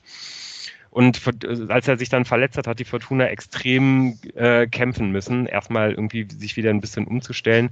Aber das war eben vorauszusehen. Es, es war, als Daniel Ginczek gekommen ist, war von vornherein klar, die Möglichkeit, dass er extrem lange ausfallen wird, ist sehr groß und genau das ist passiert. Und das, auch das ist einer äh, von, von vielen Punkten, die sich halt Klaus Allofs anlasten muss. Das ist doch mal ein guter Anlass, das zu nehmen und die Kategorie Hinrunde äh, nach, ich weiß nicht, wie lange diese Aufnahme bisher ist, äh, zu aufzumachen, weil ich glaube, das ist äh, ein wichtiger Punkt, den du nennst, Lou, und der uns, glaube ich, jetzt auch in der Hinrundenbilanz äh, beschäftigen wird. Denn die Einschätzung, äh, dass mit Daniel Ginczek als gesundem Spieler äh, Platz 7 vielleicht etwas hinter sich gelassen worden wäre, teile ich nämlich auch. Und dann? Wie würden wir dann über Herrn Alofs jetzt reden? Ja, das ist nämlich ein Punkt. Das ist nämlich das, das ist der Gamble, den halt Alofs vielleicht auch gemacht hat. Ja, du holst halt einen Spieler, ähm, der halt eine gewisse Vorgeschichte hat, den man auch nur unter gewissen Bedingungen bekommt als Fortuna Düsseldorf, äh, mit einem längeren Vertrag, nämlich zweieinhalb Jahre oder na, ja, den er unterschrieben hat, wo man ihm quasi sagt, okay, du verzichtest ein bisschen auf Gehalt äh, bei Wolfsburg, kriegst dafür aber die Kohle halt länger gestreckt über die nächsten Jahre und vielleicht noch ein bisschen was drauf. Und er ist halt ein Spieler, wenn er spielt, das, das passte schon. Ähm, hat man nicht in, in, in allen Zahlen gesehen, aber in äh, ich fand das auch einen sehr auffälligen Unterschied. Ja, jetzt, jetzt wie gehen wir in diese Hinrunde hinein? Das ist jetzt eine große Hinrunde, 17 Spiele. Ähm, wie kriegen wir die jetzt organisiert gefasst? Ja, erstmal ähm, möchte ich noch mal daran erinnern, wo wir die Fortuna vor der Saison alle so gesehen haben. Und da steht ja, genau da, da, wo sie jetzt ist. Ganz genau. es hätte eine ja, gute Saison werden können. Ja. Aber da muss ich jetzt auch nochmal direkt eingreifen. Das, das war die Folge vor dem ersten Spieltag. Ne? Also äh, von, da, äh, von da an waren es halt noch sechs Wochen, bis halt der finale Kader stand. Und ich glaube, wir, ähm, also es, es war, glaube ich, zu dem Punkt, als wir aufgenommen haben, noch nicht vorauszusehen, wie sehr die Fortuna all in gehen würde äh, in, in puncto auf den Aufstieg, dass man halt wirklich viele äh, Spieler vom, vom Status eines, eines Hendricks, eines Karbovnik halt holt, auch äh, eines, eines Kujuba, wo das, das sind ja anscheinend alle Spieler, wo, wo Klaus Allofs davon ausgegangen ist, ähm, dass wenn sie einschlagen, das wirklich extreme Verstärkungen sein können und dementsprechend die Spieler auch diese, diese Art Status haben und wahrscheinlich auch zumindest teilweise derart auch verdienen. Also die sollen ja alle jeweils ähm, Kaufoptionen so mehr oder weniger in, oder zumindest die beiden, die, äh, die gekauft, äh, die, die, die ausgeliehen sind, sollen halt Kaufoptionen in der, in der Höhe von ungefähr drei Millionen in ihren Verträgen haben. Bei, bei Hendrix kann man ja auch davon ausgehen, den müsste man zwar nicht kaufen, aber äh, ähm, weil, weil sein Vertrag ausläuft, aber wenn er bleibt, äh, ja, würde man da, glaube ich, auch einen äh, da wurde, glaube ich, irgendwie auch schon gesagt, dass er, glaube ich, auch nur bleiben würde, wenn man, wenn man aufsteigt, würde man da auch ein äh, ganz anderes Gehalt irgendwie nochmal zahlen müssen, als man das wahrscheinlich jetzt eh schon tut. Also ich glaube, äh, zu, zu sehen, dass die Fortuna halt, ähm, ja, halt doch viel mehr um den Aufstieg spielen will, äh, als, als man das halt Mitte Juli ahnen konnte oder als man das Mitte Juli auch vom Verein aus kommuniziert hat. Ähm, ja, das war damals einfach noch nicht so richtig vorauszusehen und ich glaube auch deswegen haben wir die Fortuna eher in Richtung ähm, oberes Mittelfeld getippt. Äh, und ähm, nicht, also ich glaube, wenn, wenn, wenn wir die Folge halt irgendwie nochmal Ende äh, oder sagen wir mal Anfang September gemacht hätten mit dem, es hätte eine gute Saison werden können und so weiter und so fort, hätte man da vielleicht irgendwie äh, ja, den, denselben Schluss ge gezogen, aber wir hätten das zumindest anders bewertet, weil ja, es war einfach Mitte Juli von uns aus Fansicht noch nicht so vorauszusehen, ähm, ja, dass, dass da halt wirklich so ein, so, ein, so ein großer Schritt halt irgendwie unternommen wird, weil man, wenn man unbedingt in die erste Liga will. Ich habe die Fortuna auf drei getippt. Auch damals. Oh, wow. Wusste es schon. Also, ja, Genau, und dann man kann ja sagen, was ist danach noch passiert? Man hat halt Henriks geholt für das zentrale Mittelfeld, wichtig, das war super wichtig, ja. ähm, die Position belegt. Man hat Karbovnik geholt für die Außenverteidigerposition, auch das hatten wir dann in der Folge, die davor war, schon als offene Stelle, äh, war offensichtlich, dass man da jemanden braucht äh, und eben einen Außenstürmer. Ja, und da hat man halt wieder gegambelt mit Kujuba. Also bei Jorrit Henrichs könnte man sagen, das ist eine safe Nummer, da hat man ein bisschen profitiert äh, von, den, äh, von seiner Situation in, in, Russland und so weiter und so fort. Bei Karbovnik auch schon ein bisschen weiter. Und man kann halt bei Karbovnik sagen müssen können, okay, man hat ein Setting als Außenverteidiger, ja, Gavory und Zimmermann, wenn die sich nicht verletzen, dann passt das schon. Bei Kujuba war halt klar, wenn ja. ähm, das, das, das eine Position ist, wo es keinen äh, Stammspieler gibt oder keine klare Option gibt und dass man den irgendwie brauchen würde in einer guten Form im Laufe dieser Hinrunde. Und das hat sich meines Erachtens auch bestätigt. Und deswegen gibt es ja auch die diversen Berichte darüber, dass man gerne auf der Außenstürmerposition nochmal nachlegen wollen würde. Ja, also das ist halt, man hat halt mit einem Gincheck, mit einem Bar, und vielleicht muss ein Verein wie Düsseldorf auch ein bisschen gambeln. Das gibt immer nicht nur die, die, ähm, die sichere Nummer. Hm, das ist äh, vielleicht Teil dieser, dieser Vorgeschichte, dieser Transfervorgeschichte in den, in den Sommer, äh, in den Herbst hinein. Ja. Ja, also ist die Aussage dann so ein bisschen, äh, dass sich Herr Alofs äh, beim Gambeln verzockt hat. Und deshalb haben wir, äh, wurde gerade so negativ ähm, über sämtliche Aspekte sein, seiner Tätigkeit bei Fortuna hier geredet. Ja, und ich, ich glaube, das kann ich, ich, es gibt, das heißt verzockt. Es gibt, ich möchte euch zwei Statistiken, Zahlen vorlesen, mhm. die für mich so ein bisschen ähm, nicht alles beantworten, was die Spiele angeht, aber total viele Themen aufmachen. Ja, okay. also es geht hier um die äh, Feldspielerminuten, also die gespielten Minuten eines Feldspielers. Kastenmeier hat natürlich am meisten Minuten gespielt im Tor. Der Spieler mit den meisten Feldspielerminuten hat 1425 und der zweite 1215. Also zwei ganze Spiele noch mehr Be Be Unterschied zwischen diesen beiden Minuten. Und wer ist der Spieler mit den meisten Spielminuten, Feldspieler mit den meisten Spielminuten für Fortuna Düsseldorf?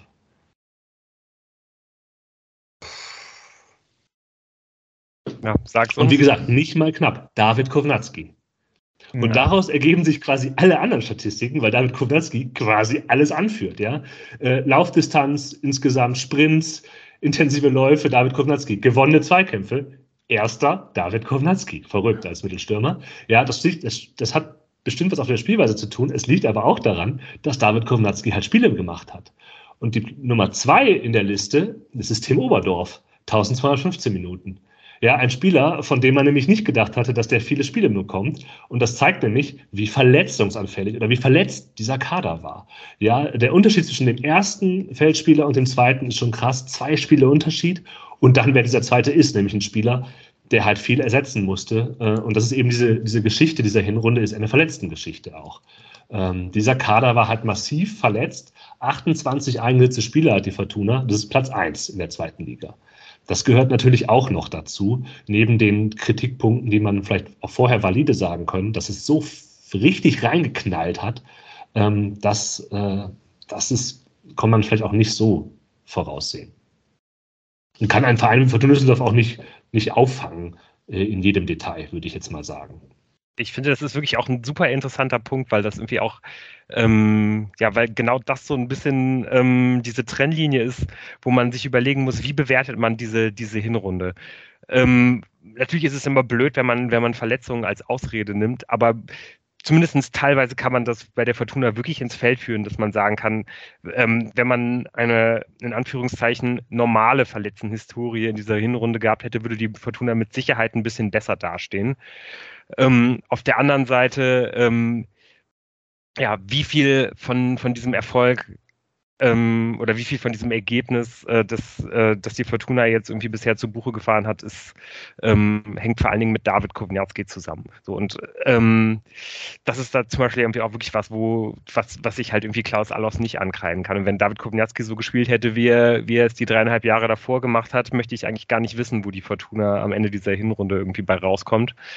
Und ähm, ja, und sollte man, wenn man jetzt irgendwie auch auf die Rückrunde schaut, sich einfach quasi auch erhoffen, dass der Kader jetzt ähm, Ruhe gehabt hat, um, äh, um sich auszukurieren, dass man mit Sicherheit nicht nochmal so eine von Verletzungen geprägte Runde spielen wird.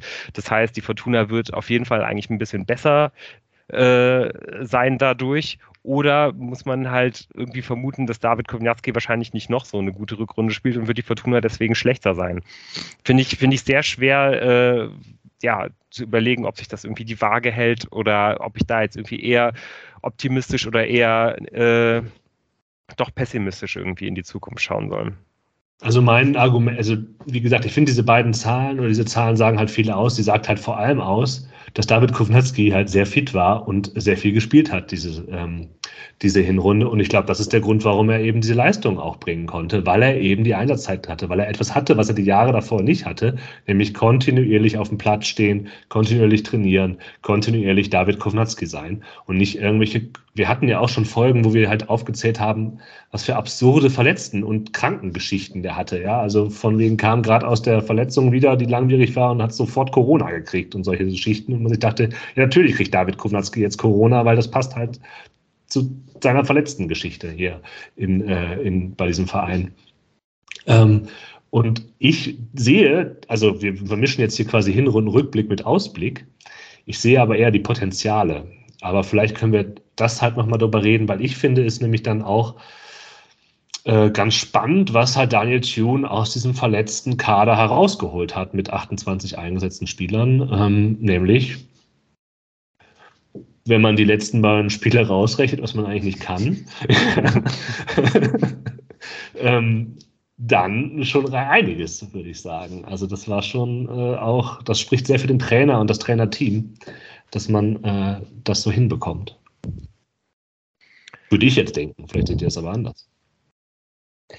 Ich sehe das ganz genauso wie du, weil also ich habe auch äh, tatsächlich vorher nicht mit dem Platz 3 gerechnet.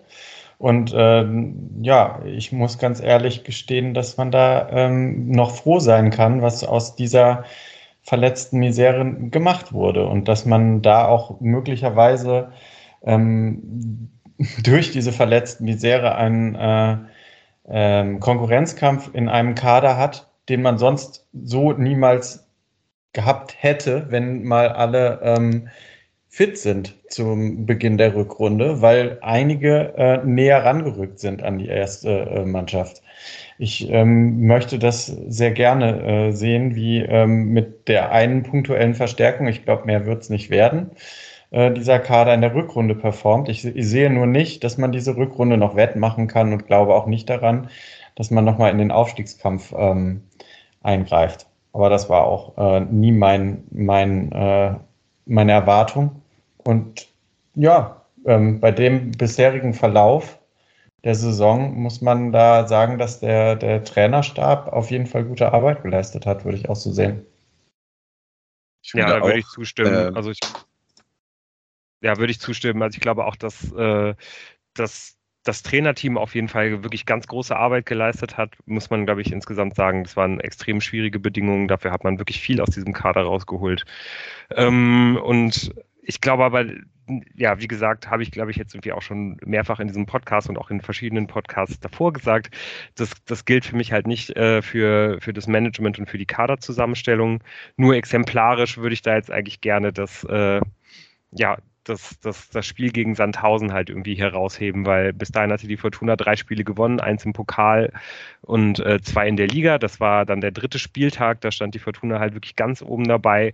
Das war, glaube ich, der Moment, wo wir wahrscheinlich alle am positivsten auf diese Saison äh, geschaut haben.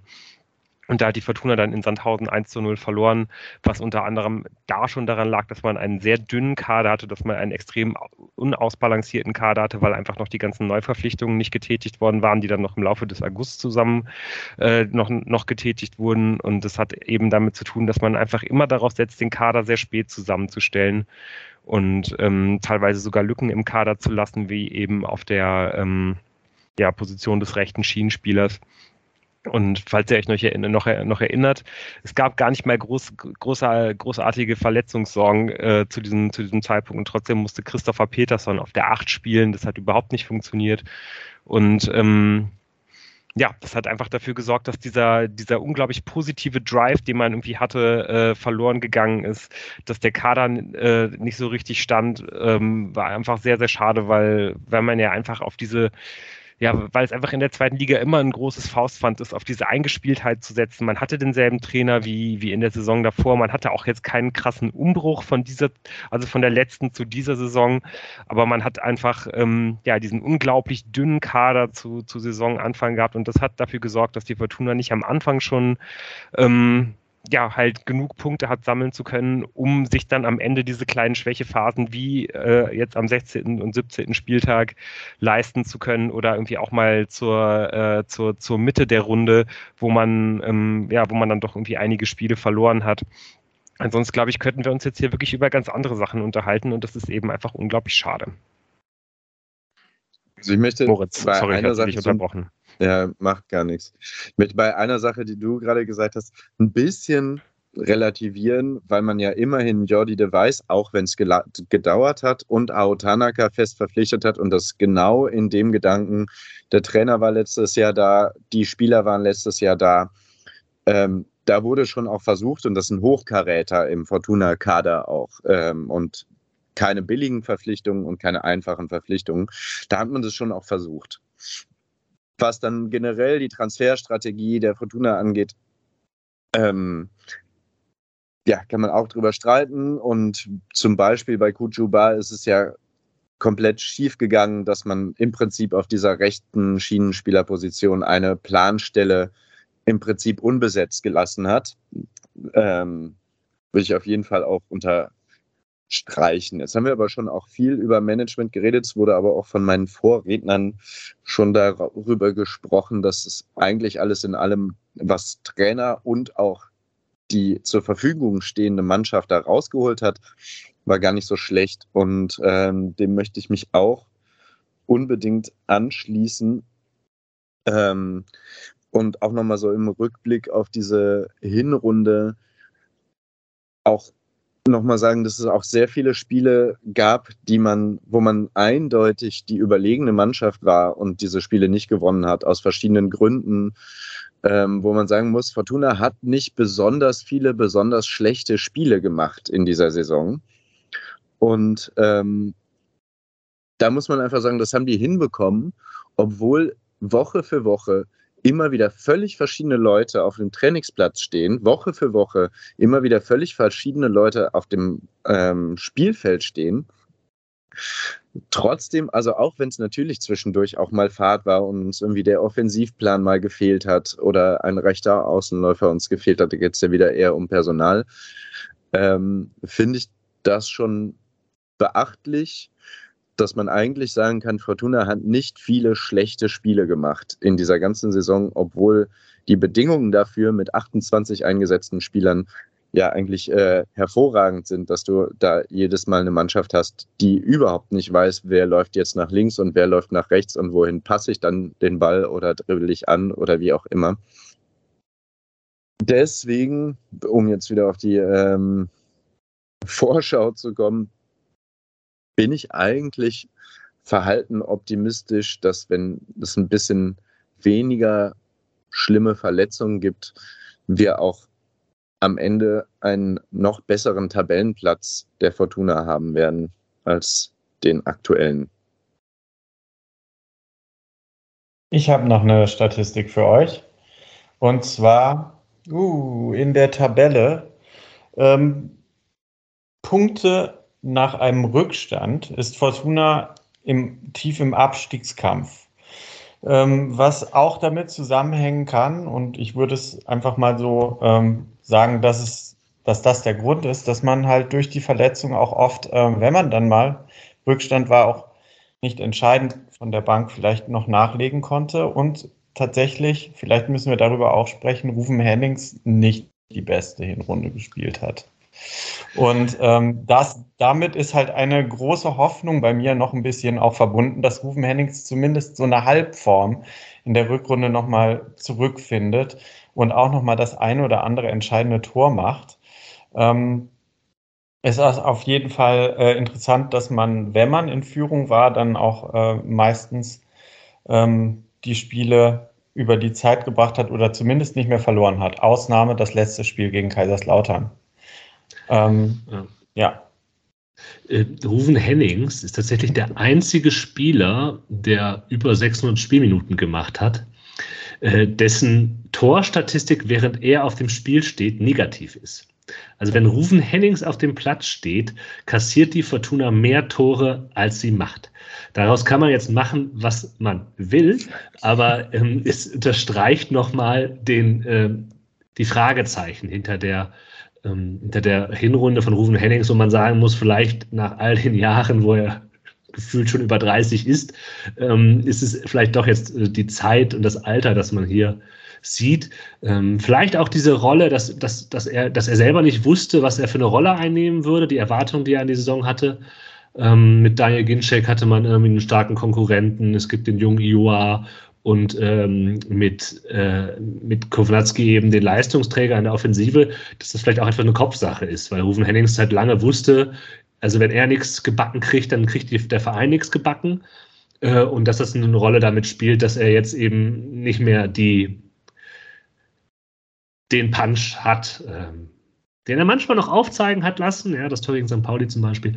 Aber ja, die Rufen-Hennings-Frage ist tatsächlich äh, eher in, gegen ihn äh, ausgefallen in dieser Hinrunde. Ja, das stimmt leider. Also keine, äh, Rück, kein Rückblick äh, auf diese Hinrunde der Fortuna ohne diese Worte zu Rufen Hennings, ja. Ja, ich glaube, wenn wir, also, äh, wenn wir dann schon mal so ein bisschen auf die, äh, auf die Rückrunde schauen wollen, ich glaube, ganz viel wird einfach davon ähm, abhängen, ähm, was, äh, was auf der Innenverteidigerposition passieren wird. Natürlich neben, neben der Position im, im Sturm, da haben wir jetzt, glaube ich, schon relativ viel drüber geredet. Aber ähm, ja, man muss einfach, ähm, also ich glaube, das ist eine, eine der, der allerspannendsten Fragen, weil was wir jetzt noch gar nicht erwähnt haben, obwohl wir das Trainerteam schon so viel gelobt haben, dass die Fortuna ja eigentlich ähm, ja den Großteil der Saison oder zumindest große Teile der Saison mit dem Innenverteidiger-Pärchen 3 und 4 äh, gespielt hat und dass die ihre Sache wirklich ähm, auch extrem gut gemacht haben.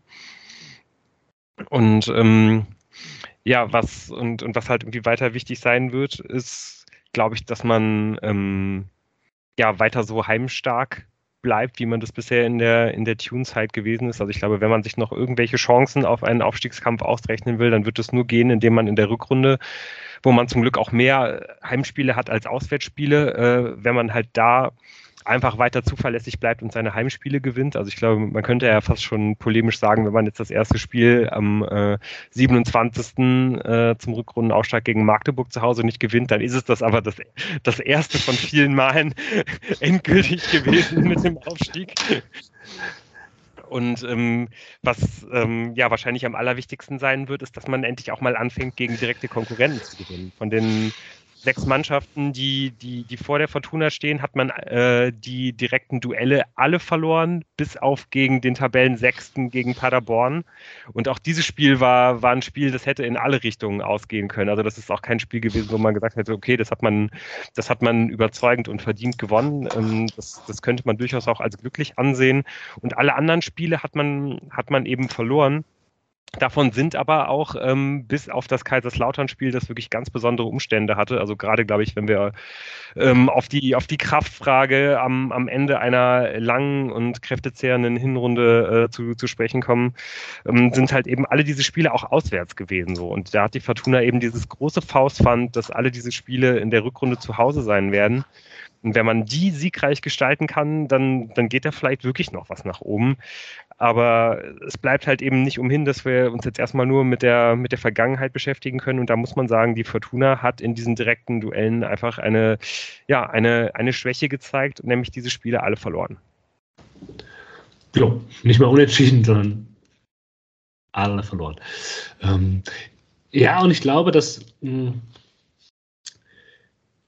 wie würdet ihr eigentlich, wenn ich euch frage, was ist die Spielweise von Fortuna Düsseldorf? Also das ist jetzt äh, so eine, ähm, wenn man bei einem anderen Podcast eingeladen wird, ja, also sagen wir zum Braunschweig-Podcast, dann wird es eine gängige Frage, na, wie spielt denn die Fortuna? Und dann steht man da und denkt sich, hm, letzte Saison wäre es ist die einfachste Frage von allen gewesen, nämlich, ne, Nana Ambo, äh, nee, nicht Nana Ambo, Entschuldigung, äh, ne, alles geht über Außen, alles mit Flanken und so weiter und so fort, ja, ähm, das ist mittlerweile nicht mehr so eindeutig, auch wenn man eben diese Außenspieler nicht mehr hat. Trotzdem hat man diesen rechtslastigen Fokus immer noch. Ich glaube, ein Großteil geht immer noch über rechts, ähm, was auch nochmal Fragen nach Nicola Gavory aufwirft, die, gestellt, die hätte man stellen können, oder nach Peterson, der irgendwie sehr streakig war, also mal gute Phasen hatte, mal eher schwierige Phasen in dieser Saison. Ähm, was ist, diese Frage stelle ich euch jetzt, was ist wie spielt die Fortuna Düsseldorf? Das ist die Spielweise unter Daniel Thune. Also ich würde sagen, die, die Spielweise ist im, im Spiel nach vorne auf jeden Fall häufig über, über Steil-Klatsch-Kombinationen, vor allen Dingen dann, wenn alle fit sind. Klammer auf, Daniel Ginczek, Ausrufezeichen, Klammer zu. Äh, wenn der nicht fit ist, dann versucht man das halt schon auch häufig über, über Kovnatski, also einfach über, äh, dass, dass man da halt irgendwie schnell das Mittelfeld überbrückt, aber eben auch nicht immer. So, das ist einfach nur ein, ein Spielmittel, das, das man häufig benutzt, das benutzt man aber nicht immer. Ähm, und ich glaube, äh, ja, wenn, wenn ich jetzt wirklich überlegen muss, was ist, was ist die Spielweise der Fortuna, was ist die Stärke der Fortuna, dann ist es vor allen Dingen Gegneranpassung. Also ich habe das Gefühl, dass die Fortuna sich stärker als vielleicht andere Mannschaften am, äh, am, am äh, ja, dass man sich halt am, am jeweiligen Gegner halt orientiert, dass man das eben auch, aber eben auch sehr gut macht. Und dass das eigentlich ja auch seit dem ersten Moment ähm, der, der Amtszeit von Daniel Thune, das einfach, einfach ein ganz starkes Stilmittel ist, ähm, ja, dass man, dass man sich halt am Gegner orientiert und dass man eben nicht den einen äh, ähm, Punkt hat, wie man, wie man halt selber ein, ein Spiel durchdrücken will, sondern dass man versucht, die, die Stärken des Gegners, also das, also erst die, die Stärken des Gegners zu neutralisieren und dann zu schauen, wie man mit den eigenen starken Einzelspielern ähm, am besten das attackieren kann, was der jeweilige Gegner anbietet. Und deswegen ändert sich halt eben auch die, die, die Spielweise der Fortuna von, von Spiel zu Spiel. Mal ist man mehr ähm, auf, auf Konter ähm, ausgerichtet, mal versucht man es doch mehr übers Positionsspiel, übers Ballbesitzspiel. Ich finde, das sieht man halt irgendwie auch daran, dass man ähm, dass man viele verschiedene Systeme äh, auch gespielt hat jetzt in der Hinrunde. Das liegt natürlich teilweise auch an, an der verletzten Miserie, das liegt aber auch daran, und das sieht man, glaube ich, auch an der letzten Saison, weil da, da, da Tune auch schon viel durchgewechselt hat, ähm, dass Tune das einfach gerne macht, dass er da, dass er da durchwechselt. Die Fortuna hat mit sieben verschiedenen Systemen die Spiele begonnen. Natürlich hat man auch mehrfach dann innerhalb der Spiele umgestellt, aber dass man in 17 Spielen sieben äh, verschiedene Startsysteme hat, das ist auf jeden Fall im, im Liga-Vergleich Bereich ähm, auch eher unüblich. Also da ist man auf jeden Fall eher oben mit dabei. Vielleicht ist ja das, ähm, das Einstellen auf den Gegner eben doch auch mit dieser verletzten Misere mehr verknüpft. Ähm, Im Sinne des, wir gucken jetzt mal, wen haben wir diese Woche und wie können wir jetzt mit den äh, Jungs gegen das kommende Team gut äh, bestehen, statt äh, wir haben jetzt hier unser eingespieltes Team mit den krassen ähm, Mechanismen und unserer Spielphilosophie. Das ja, ist vielleicht so, ein, so eine Abwägung von beidem. Äh, was haben wir eintrainiert und wen haben wir dafür zur Verfügung und wie stellen wir uns dann auf den Gegner ein? Vielleicht ist das so eine Abwägung von beidem. Also tatsächlich äh, äh, glaube ich, dass äh, zumindest der, der flache Pass in den, und, und die flache Lösung, um in den Strafraum zu kommen, äh, ist auf jeden Fall, hat sich deutlich erhöht im Gegensatz zu früher. Das liegt auch natürlich du daran. Du nicht mehr Flankenmeister, ja. Genau. Das Nein, liegt äh, auch Platz 6 dass man jetzt nicht mehr diesen Zielspieler nur noch äh, äh, guckt, dass Rufen Hennings irgendwie an den Ball kommt und dann passt das schon, und ich glaube auch, dass das äh, durchaus eigentlich so ist, wie ähm, Tune mit einer eingespielten Mannschaft dann spielen lassen will. Also Schnittstellenbälle, ähm, steil und, und, und äh, unterschiedliche Spieler, die hinter Kovnatski äh, positioniert sind, steil zu schicken, mit dem, mit dem äh, durchaus auch mit einer Weiterleitung über Kovnatski. Dass es aber einfach nie ähm, so richtig eingespielt werden konnte, weil sich nie eine Stammelf äh, gebildet hat, weil durchaus diese steilen und weiten Bälle auch, glaube ich, von Tune aus der Abwehr vorgesehen sind durch die Innenverteidigung. Und ähm, ja, es wäre irgendwie mal ganz cool, wenn jetzt in der Vorbereitung man einen Monat hätte, wo sich die Mannschaft äh, mal ohne Verletzung ähm, einspielen kann und es dann vielleicht sowas wie eine Startelf mal eine, ein paar Monate gibt. Und dann kann man das vielleicht besser noch sehen. Aber das sind meine Vermutungen. Mhm. Ich finde diese find merkwürdige bemerkenswert. Ja, hm. ja das, ja. Äh, also wie sehr äh, Florian Kastenmeier ins Spiel mit eingebunden ist, äh, ist, glaube ich, auch ein sehr wichtiger Faktor. Wir haben auch schon viel drüber geredet, würde ich aber auf jeden Fall nochmal unterstreichen wollen, dass ähm, der natürlich auch dafür sorgt, dass zum Beispiel die Außenverteidiger dann höher stehen können, weil er eine dritte Anspielstation ist neben den beiden Innenverteidigern, um sich zum Beispiel aus einem Pressing zu befreien oder so. Und das äh, finde ich schon auch noch einen sehr wichtigen Aspekt. Und äh, der war ja quasi durchgängig auch da.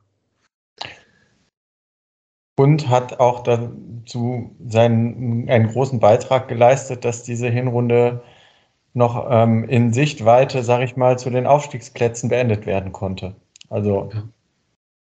Ich glaube, wir hatten schon mal kontroversere oder größere Fragezeichen hinter der Florian Kastenmeier Torwartposition als diese Hinrunde. Ist klar, es gab diese sehr scharf geführte Diskussion, was war das nach dem Fürth-Spiel oder ich weiß es nicht mehr genau, ähm, wo, wo ihm quasi vorgeworfen würde, er sei ja so ein, ein Hampelmann und da hinten, naja, das haben wir damals ja schon zurückgewiesen, aber ich glaube insgesamt über die 17 Spiele der Hinrunde eine wirklich gute, vielleicht sogar sehr gute Leistung. Und eben, was Moritz sagt, diese spielerischen Elemente, das sieht man nicht bei vielen Zweitligatorhütern.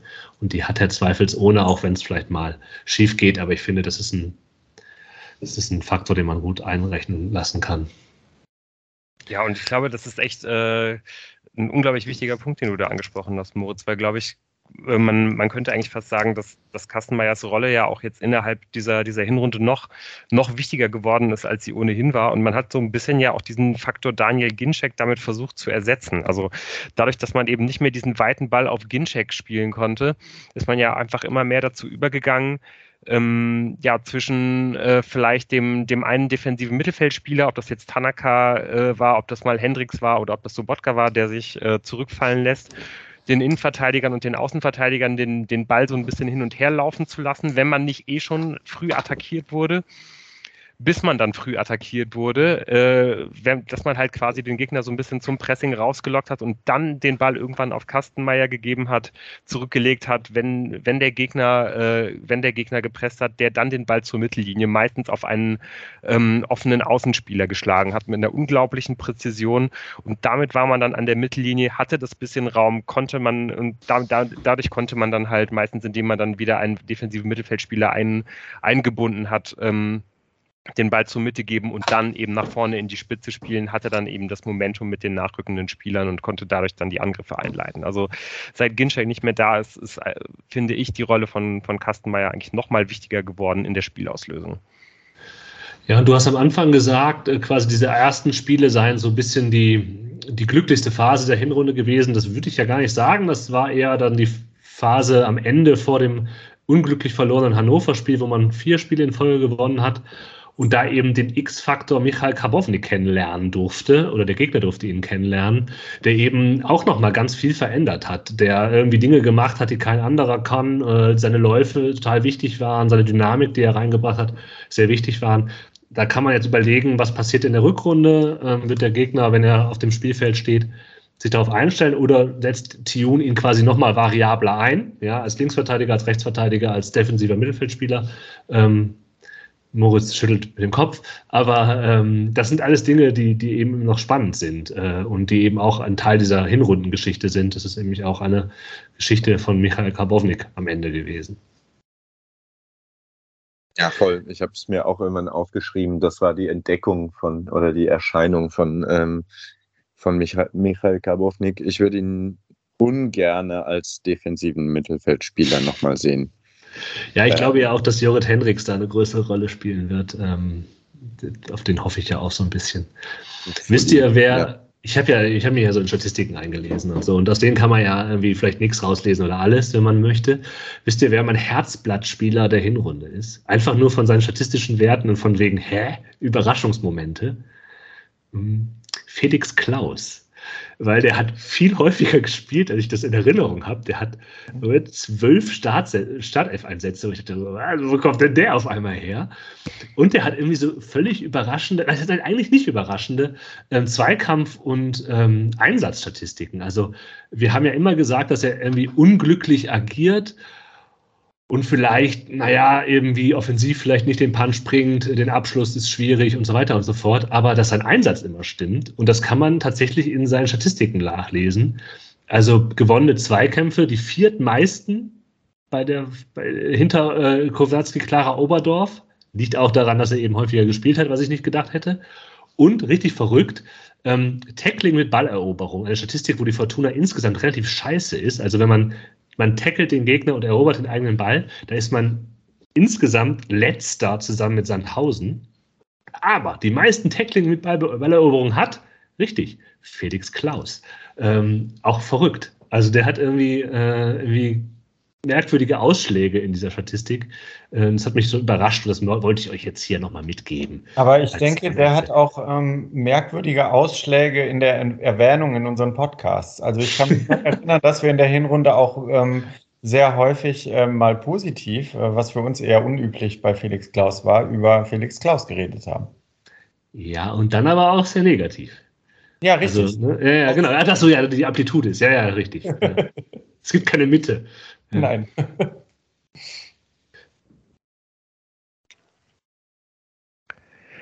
Ja, äh, gibt es noch irgendwelche Punkte, die, die, die ihr zu der Runde habt? Ähm, oder wollen wir wirklich jetzt anfangen, ein bisschen, bisschen vorauszuschauen, was wir jetzt ja eh schon irgendwie leicht in Ansätzen immer so ein bisschen gemacht haben? Ähm, ich habe noch eine äh, interessante Sache gesehen, äh, wenn man nur die erste halb, halbe Stunde, ich mag ja solche, solche Tabellen, das sind immer so Spielereien. Wenn man nur die erste halbe Stunde jedes Spiels werten würde, wäre Fortuna übrigens Zweiter in der Tabelle. Das, stimmt, das, das spricht dafür, dass der Trainer äh, die Mannschaft äh, gut einstellt. Behaupte ich jetzt. Ja, man geht richtig ja, aus der Kabine oder dass das eine Kraftfrage ist. Also da sind wir jetzt auch wieder an dem hm. Punkt, wo man, wo man wieder sehr viel und äh, alles oder gar nichts in irgendwelche Statistiken hineinlesen kann. Man kann nicht nachlegen von der Bank. In der ersten Halbzeit. In der, ja, oder aber halt auch in der zweiten Halbzeit. Da kommen ja, ja noch ein paar Minuten hinten drauf. Ja, den verschiedenen Takes dazu sind, äh, sind keine Grenzen gesetzt. Ich bin äh, auf jeden Fall gespannt, was ihr für Takes habt, wenn wir äh, darüber sprechen, was wir uns denn für Fortuna in der Rückrunde noch erwarten. Tim hat es ja schon so ein kleines bisschen preisgegeben. Ähm, ja, Tim, vielleicht willst du das irgendwie auch nochmal länger ausführen. Du äh, erwartest nicht, dass die Fortuna nochmal wirklich in den Aufstiegskampf ein, eingreifen kann. Nein, also ich meine, du hast tatsächlich recht. Man kann sich so, so ein bisschen Hoffnung daraus schöpfen, äh, aus den Verteilungen von, von äh, Heimrecht äh, gegen die direkten Konkurrenten, dass da noch so einiges möglich sein wird. Aber ähm, ich äh, gehe leider davon aus, dass äh, man ab und an ähm, wie aus dem Nichts nach einer Serie, in der man Hoffnung geschöpft hat, äh, da möchte ich ganz äh, nah mich sehen, auch bei Jan. Ähm, ich fand den eigentlich den positivsten Moment in der Saison vor dem Abschluss der englischen Woche, den ich dann gar nicht gesehen habe, weil ich wirklich dachte, oh, es läuft gerade nach dem St. Pauli-Spiel und jetzt noch möglichst viele ähm, Punkte einsammeln bis zur Winterpause und man ist in einer guten Situation. Und dann kamen die zwei, zwei Niederlagen. Und ich glaube tatsächlich, dass so zwischendrin man mal wieder so eine kleine Serien haben wird und gerade wenn man dann wieder in Tuchfühlung nach oben gerät, wird man wie aus dem Nichts heraus ähm, irgendein Spiel, was wir schon als gewonnen abhaken, verlieren. Und deshalb glaube ich halt tatsächlich nicht, dass man am Ende noch um den Aufstieg mitspielen wird. Ich glaube das schon und Moritz glaubt das sowieso. Ähm, einfach weil ich diese Kranken- und Verletzten-Statistik so stark bewerte in der Hinrunde und ich glaube, dass wenn man gewisse Spieler zurückbekommt, ein stärkeres Gerüst bekommt, ich setze, wie habe ich schon gesagt, viel auf Jorrit Henriks. Ich hoffe, dass Daniel Ginczek noch ein Faktor sein kann in der Rückrunde.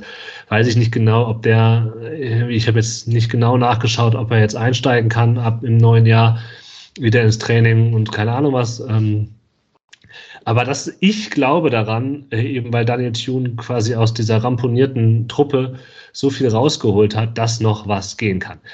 Ein Faktor, den würde ich noch benennen wollen, über den man vielleicht reden muss, die klarer Gerüchte, ist das vielleicht ein Faktor, über den man auch auf die Hinrunde schauen muss, die, äh, dass Mainz 05 ihn eventuell ver, äh, verpflichten möchte und so warm zu lesen, dass äh, es Einschätzungen gibt, zumindest in der Rheinischen Post, dass er auch ersetzbar sei und eben nicht mehr vielleicht auch nicht die entscheidende Rolle bei der Fortuna spielt im, Hinblick auf Spieler, die zurückkommen oder nochmal stärker eine Rolle spielen, wie Device, Hoffmann äh, und äh, so weiter.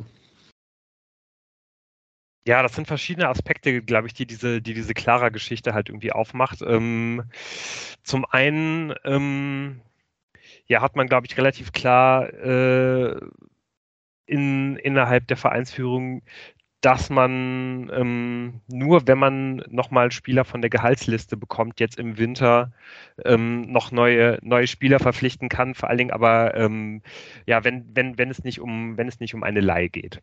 So, und man, man hat ähm, ja eine klare Position ausgemacht, die man, die man noch verstärken will. Um, um, um was anderes geht es eigentlich gar nicht besonders jetzt, glaube ich, in diesem Winter. Es geht vor allen Dingen um die Position eines rechten Schienenspielers.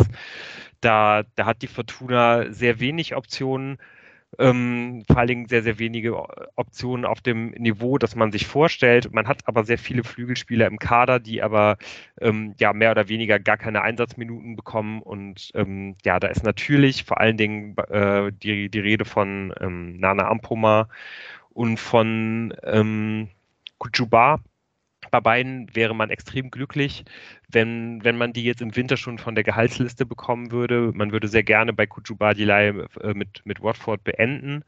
Die Möglichkeit dazu ist wohl gegeben, aber ist, glaube ich, eher gering. Und das Gleiche äh, gilt, glaube ich, bei Nana Ampoma. Äh, da wäre man auch sehr froh, wenn man sich das halbe Jahr hohe Gehalt irgendwie noch sparen könnte. Ähm, ist, glaube ich, aber auch eher unwahrscheinlich, dass, äh, dass, dass Amproma es schafft, irgendwie einen neuen Verein zu finden jetzt im Winter. Bestimmt versucht der, der Berater da irgendwie auch einiges, weil ich glaube, auch jetzt im Sommer wird es ja bestimmt nicht einfacher, da halt irgendwie einen neuen Verein zu finden. Aber ähm, ich glaube, auch da kann man eigentlich eher nicht damit rechnen, dass die Fortuna das schaffen wird. Und da man anscheinend mal wieder im Winter einen mehr, mehrjährigen Vertrag äh, abschließen will. Also es klang so, als ob die als ob die Präferenz der Fortuna ganz klar ist, auf, die, auf der rechten Schienenspielerposition nicht zu leihen, sondern zu kaufen. Das hat ja in der Vergangenheit im Winter immer schon hervorragend funktioniert. Ja, möchte man das halt schaffen und da wurde dann die, die, diese Option irgendwie ins, ins Spiel gebracht, dass man halt anders Gelder akquiriert und es wäre eben ein Verkauf von Clara, mit dem sich Mainz 05 und bestimmt nicht nur Mainz 05 äh, beschäftigt.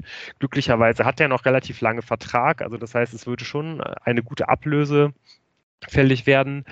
Ähm, man, man könnte es vielleicht auch aus der Sicht von, von Clara ganz gut verstehen, dass er sich da mit einem, mit einem Wechsel beschäftigt, da ähm, ja, es ja eventuell schon sein könnte, dass man nicht mit ihm als Stammspieler in der Rückrunde plant, weil es eben einfach zwei Spieler gibt mit Jordi de und André Hoffmann, die zumindest vom Status her, nicht von der Leistung in der Hinrunde äh, ihm, ihm vorgezogen werden und ähm, ja, die Fortuna ist da wirklich auch in einer, in einer relativ schwierigen Situation oder eben, eben Daniel Thune, da Clara ja eigentlich derjenige gewesen ist, der die Fortuna in dieser Hinrunde auf der, auf der Innenverteidigerposition absolut getragen hat, der auch viel dafür gesorgt hat, glaube ich, mit, äh, mit seiner Präsenz, dass Tim Oberdorf da ähm, so gute Leistungen hat, hat zeigen können, weil, weil Clara sich da jetzt wirklich als Abwehrchef stabilisiert hat. Aber ähm, wenn halt eben Hoffmann nach seiner längeren Verletzung jetzt zurückkommt, ich meine, der ist immerhin der Kapitän, den wird man nicht unbedingt auf die Bank setzen. Und äh, ja, bei Jordi Device äh, genau das gleiche Problem eigentlich. Ähm, man hat ihn gerade mit einem Vierjahresvertrag ausgestattet. Man hat sehr, sehr große Hoffnungen in diese Personalie gesetzt. Wenn er allerdings so spielt, wie er das in den Spielen in der Hinrunde gemacht hat, dann sehe ich klarer, ganz klar vor Jordi Device im Augenblick. Ob, äh, ja, ob Daniel Thun das auch so sieht, ob er das äh, bei, bei der Länge des Vertrages äh, äh, ja, überhaupt so sehen darf, ist halt wieder eine ganz andere Frage.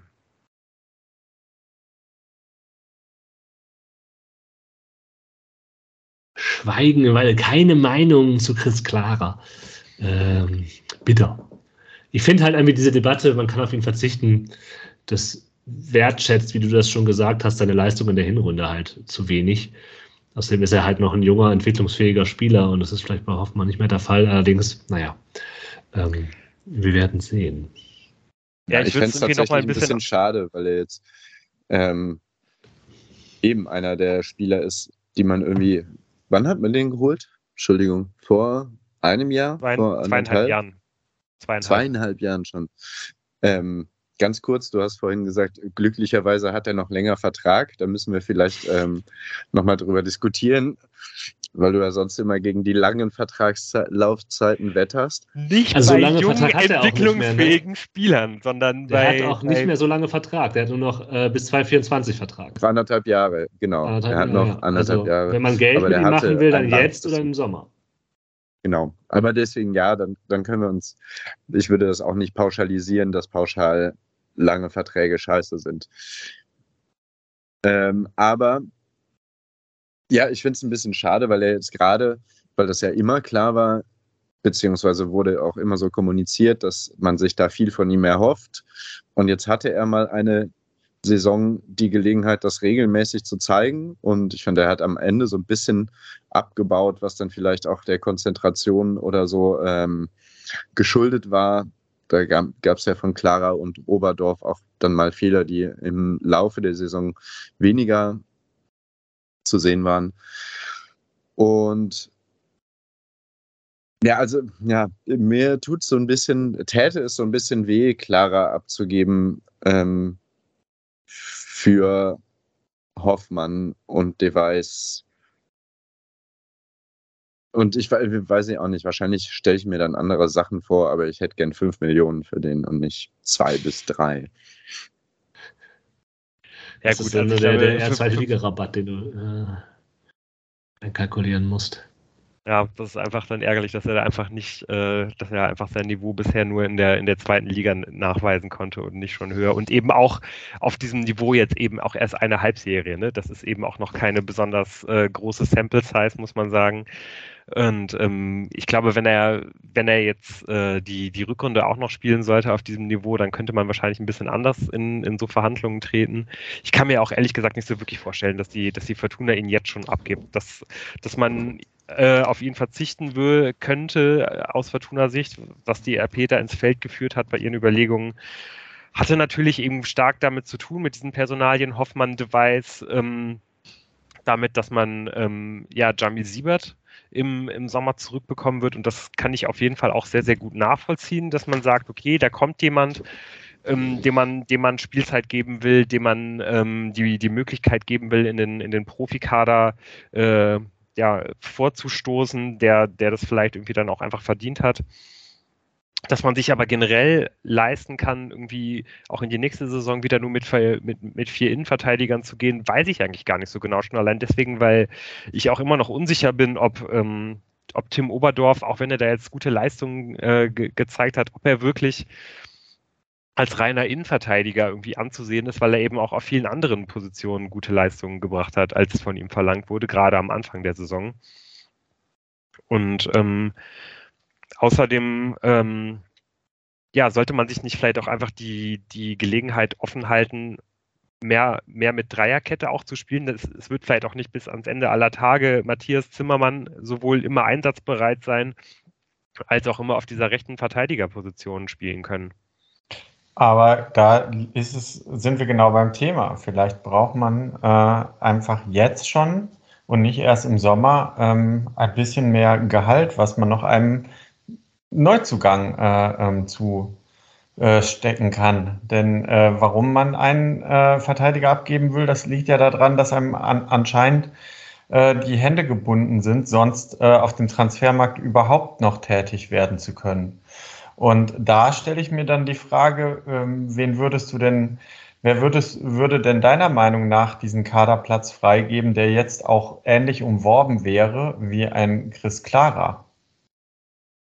Also ich äh, will das an sich gar nicht kritisieren. Ich würde mir nur extrem wünschen, dass man jetzt nicht im Winter einen langjährigen Vertrag abschließt. So, das hat wirklich in der, in der Vergangenheit überhaupt nicht gut funktioniert. Ich meine, dann wird man das im, Ende, im Endeffekt halt im Sommer machen, aber da, glaube ich, ist die Möglichkeit dazu, dass das ein, dass das ein Fehlgriff ist, äh, nicht so gegeben. Ich fände es super, wenn man jetzt im, wenn man jetzt einfach jemanden ausleihen würde. So, da natürlich kann man da auch wieder irgendwie sich mit äh, Sachen von übermorgen vor allen Dingen beschäftigen und da wieder eine unglaublich hohe äh, Kaufoption in den Vertrag reinschreiben. Das ist ja sowieso irgendwie das, was, was Klaus Allofs irgendwie, glaube ich, immer am liebsten macht, sich mit Sachen von übermorgen zu beschäftigen und nicht von heute und von morgen. Äh, und darüber zu reden äh, und darüber nachzudenken, wie das alles in der ersten Liga sein wird und über die erste Liga zu reden, anstatt mal irgendwie darüber zu reden, wie man in der zweiten Liga Erfolg hat und irgendwie auch so ein bisschen auszustrahlen, dass er da überhaupt Bock drauf hat, irgendwie gut in der zweiten Liga abzuschneiden und nicht nur auszustrahlen, dass er Bock hat, erste Liga zu spielen mit diesem Verein. Deswegen finde ich auch eigentlich diese, diese, äh, ja, ich meine, es gibt ja, glaube ich, ein einziges Gerücht so von, von einem Spieler, mit dem die Fortuna sich da beschäftigt hat für diese rechte Schienenspielerposition und das, äh, das ist eben Felix Agu von, von Werder Bremen. Das ist vom, vom Profil her, glaube ich, genau der, derjenige, den man braucht. Äh, ähm, extrem schnell, ähm, noch relativ jung und entwicklungsfähig, aber, und äh, da kommt natürlich irgendwie dann wieder das dazu, äh, warum es halt für ihn in der ersten Liga bisher nicht gereicht hat, ähm, ja, sehr häufig äh, von, von Verletzungsproblemen geplagt und natürlich steht er halt bei einem der beiden Vereine unter Vertrag, bei dem Klaus Allof schon mal gearbeitet hat. Ähm, okay, äh, das überzeugt mich nicht so wirklich, aber wenn man so einen Spieler holt, äh, gerade wenn er so verletzungsanfällig ist, dann könnte ich sehr gut verstehen, dass man sagt, okay, der ist verletzungsanfällig, aber wir wollen jetzt in der Rückrunde nochmal alles auf eine Karte setzen mit dem Aufstieg, deswegen leihen wir den aus. Wenn er äh, die, die, die 17 Spiele dann fit ist, dann ist alles gut. Aber so jemanden dann zum Beispiel für, für mehrere Jahre wieder zu holen, ist, glaube ich, dann eher nicht der richtige Weg. Und gerade eben, weil eben auch das Geld nicht da ist oder nicht da zu sein scheint, da zu sein scheint, finde ich es generell gut, wenn man halt für diese Position jetzt einfach jemanden ausleihen würde. Dann muss man ähm, jetzt nicht irgendjemanden aus dem Kader verkaufen, den man vielleicht noch braucht oder den man ähm, bestimmt sogar noch brauchen würde, ohne den Kader insgesamt halt irgendwie zu schwächen, sondern man könnte es jetzt einfach damit versuchen, diese, diese eine Kaderlücke zu füllen. Aber das ist eben auch eine Position, wo es eigentlich gar keinen Spieler so richtig gibt. Also die, einen rechten Spielspieler, Schienenspieler hat Fortuna gar nicht im Kader. Das heißt da jetzt, aber diese Position, das heißt, du willst da jemanden holen, der absolutes Stammspielerpotenzial hat, das jetzt wieder im Winter zu machen, ähm, da, da habe ich große Sorge, dass das dann am Ende wieder auf so jemanden hinausläuft, vom, vom Status eines Nicolas Gavouri zum Beispiel, oder auf jemanden, der, der vielleicht sogar noch älter ist, dem man dann jemanden, ja, wo man dann wieder einen drei- oder vier Jahresvertrag verteilt, was viel Geld kostet und man, man steht dann relativ schnell wieder dann an dem Punkt, dass dieser Spieler sich halt gegen die Konkurrenz, gegen die interne nicht durchsetzen kann oder dass er eben nicht die Leistung bringt und man, man und dann ist einem aber wieder auf sehr, sehr lange da die Hände gebunden. Man hat so viele Optionen im Sommer oder halt eben im Frühling, wo eben diese Deals gemacht werden für den Sommer. Und so sollte man halt irgendwie auch daran gehen, weil jetzt, äh, wenn man jetzt wieder jemanden holt, holt man mit Sicherheit wieder jemanden, der äh, in Anführungsstrichen das Potenzial hat, auch erste Liga zu spielen. Äh, weil, weil man ja davon irgendwie immer ausgeht. Ähm, letztendlich ist es aber, glaube ich, besser, da jetzt einfach jemanden auszuleihen. Dann kann man äh, sehen, ob man es halt überhaupt in die erste Liga schafft. Und wenn nicht, dann holt man einfach im, im, im Frühling für diese Position jemanden, der vor allen Dingen in der zweiten Liga spielen kann. Felix Agu übrigens unter Daniel Thune auch gespielt in Osnabrück. Ähm, was ich noch ganz kurz anmerken möchte, wir sprechen, und ich weiß nicht, ob das ein Novum ist in unserem Podcast, zur Winterpause nicht darüber, dass Fortuna noch einen Kreativen braucht. Ähm, das ist äh, auf jeden Fall schon interessant. Haben wir aufgegeben oder glauben wir daran, dass man mit Ao Tanaka, Jorrit Henriks und Shinta Appelkamp das auf mehrere Schultern verteilend. Ähm, Cello Sobotka. Ich möchte, ich, ich glaube, möchte, äh, ergänzen. Ähm, ich glaube, wenn man zurückverfolgt, äh, die ganzen Forderungen nach der Anker 6, auch darüber sprechen wir diesmal nicht. Ja, den haben wir jetzt in Jorrit Hendricks. Ja, aber ja, außerdem ist es passiert ja was. Ja, ja, das ist ja, das stimmt ja. Also, es ist, nur, also ähm, es ist tatsächlich für mich, damit schließt sich auch ein bisschen der Kreis.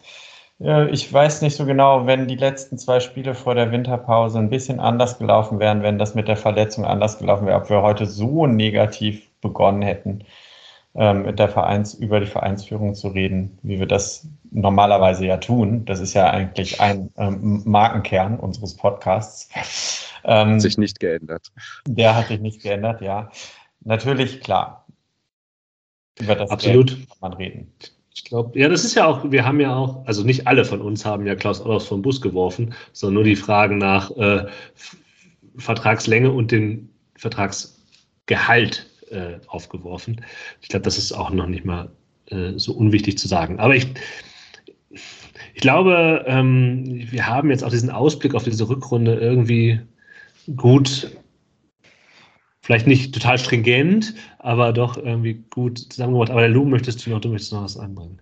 Ja, also ich glaube, ich, ich, würde schön jetzt äh, gerne von zumindest von euch beiden, äh, Moritz und Jan, noch ein mehr oder weniger klares Statement dazu haben, ob ihr glaubt, dass, äh, dass die Fortuna noch oben angreift. Also ihr habt jetzt beide das mehr oder weniger mit so einem eher, eher Ja beantwortet. Ne? Ich habe das Ja gesagt. Hab ich das, ich habe das, okay. ich hab das, also das nachdem Tim gesagt hat, dass er es nicht mehr glaubt, habe ich gesagt Ja. Ich glaube daran, dass die Fortuna das ja. noch schafft. Okay. Für mich ist auch Platz 3 immer noch äh, realistisch und ich bin verhalten optimistisch, dass Fortuna in den Kampf um Platz 3 noch einsteigen kann. Und jetzt Cut ja. zur, zur Folge ja. nach dem Magdeburg-Spiel. Alles vorbei.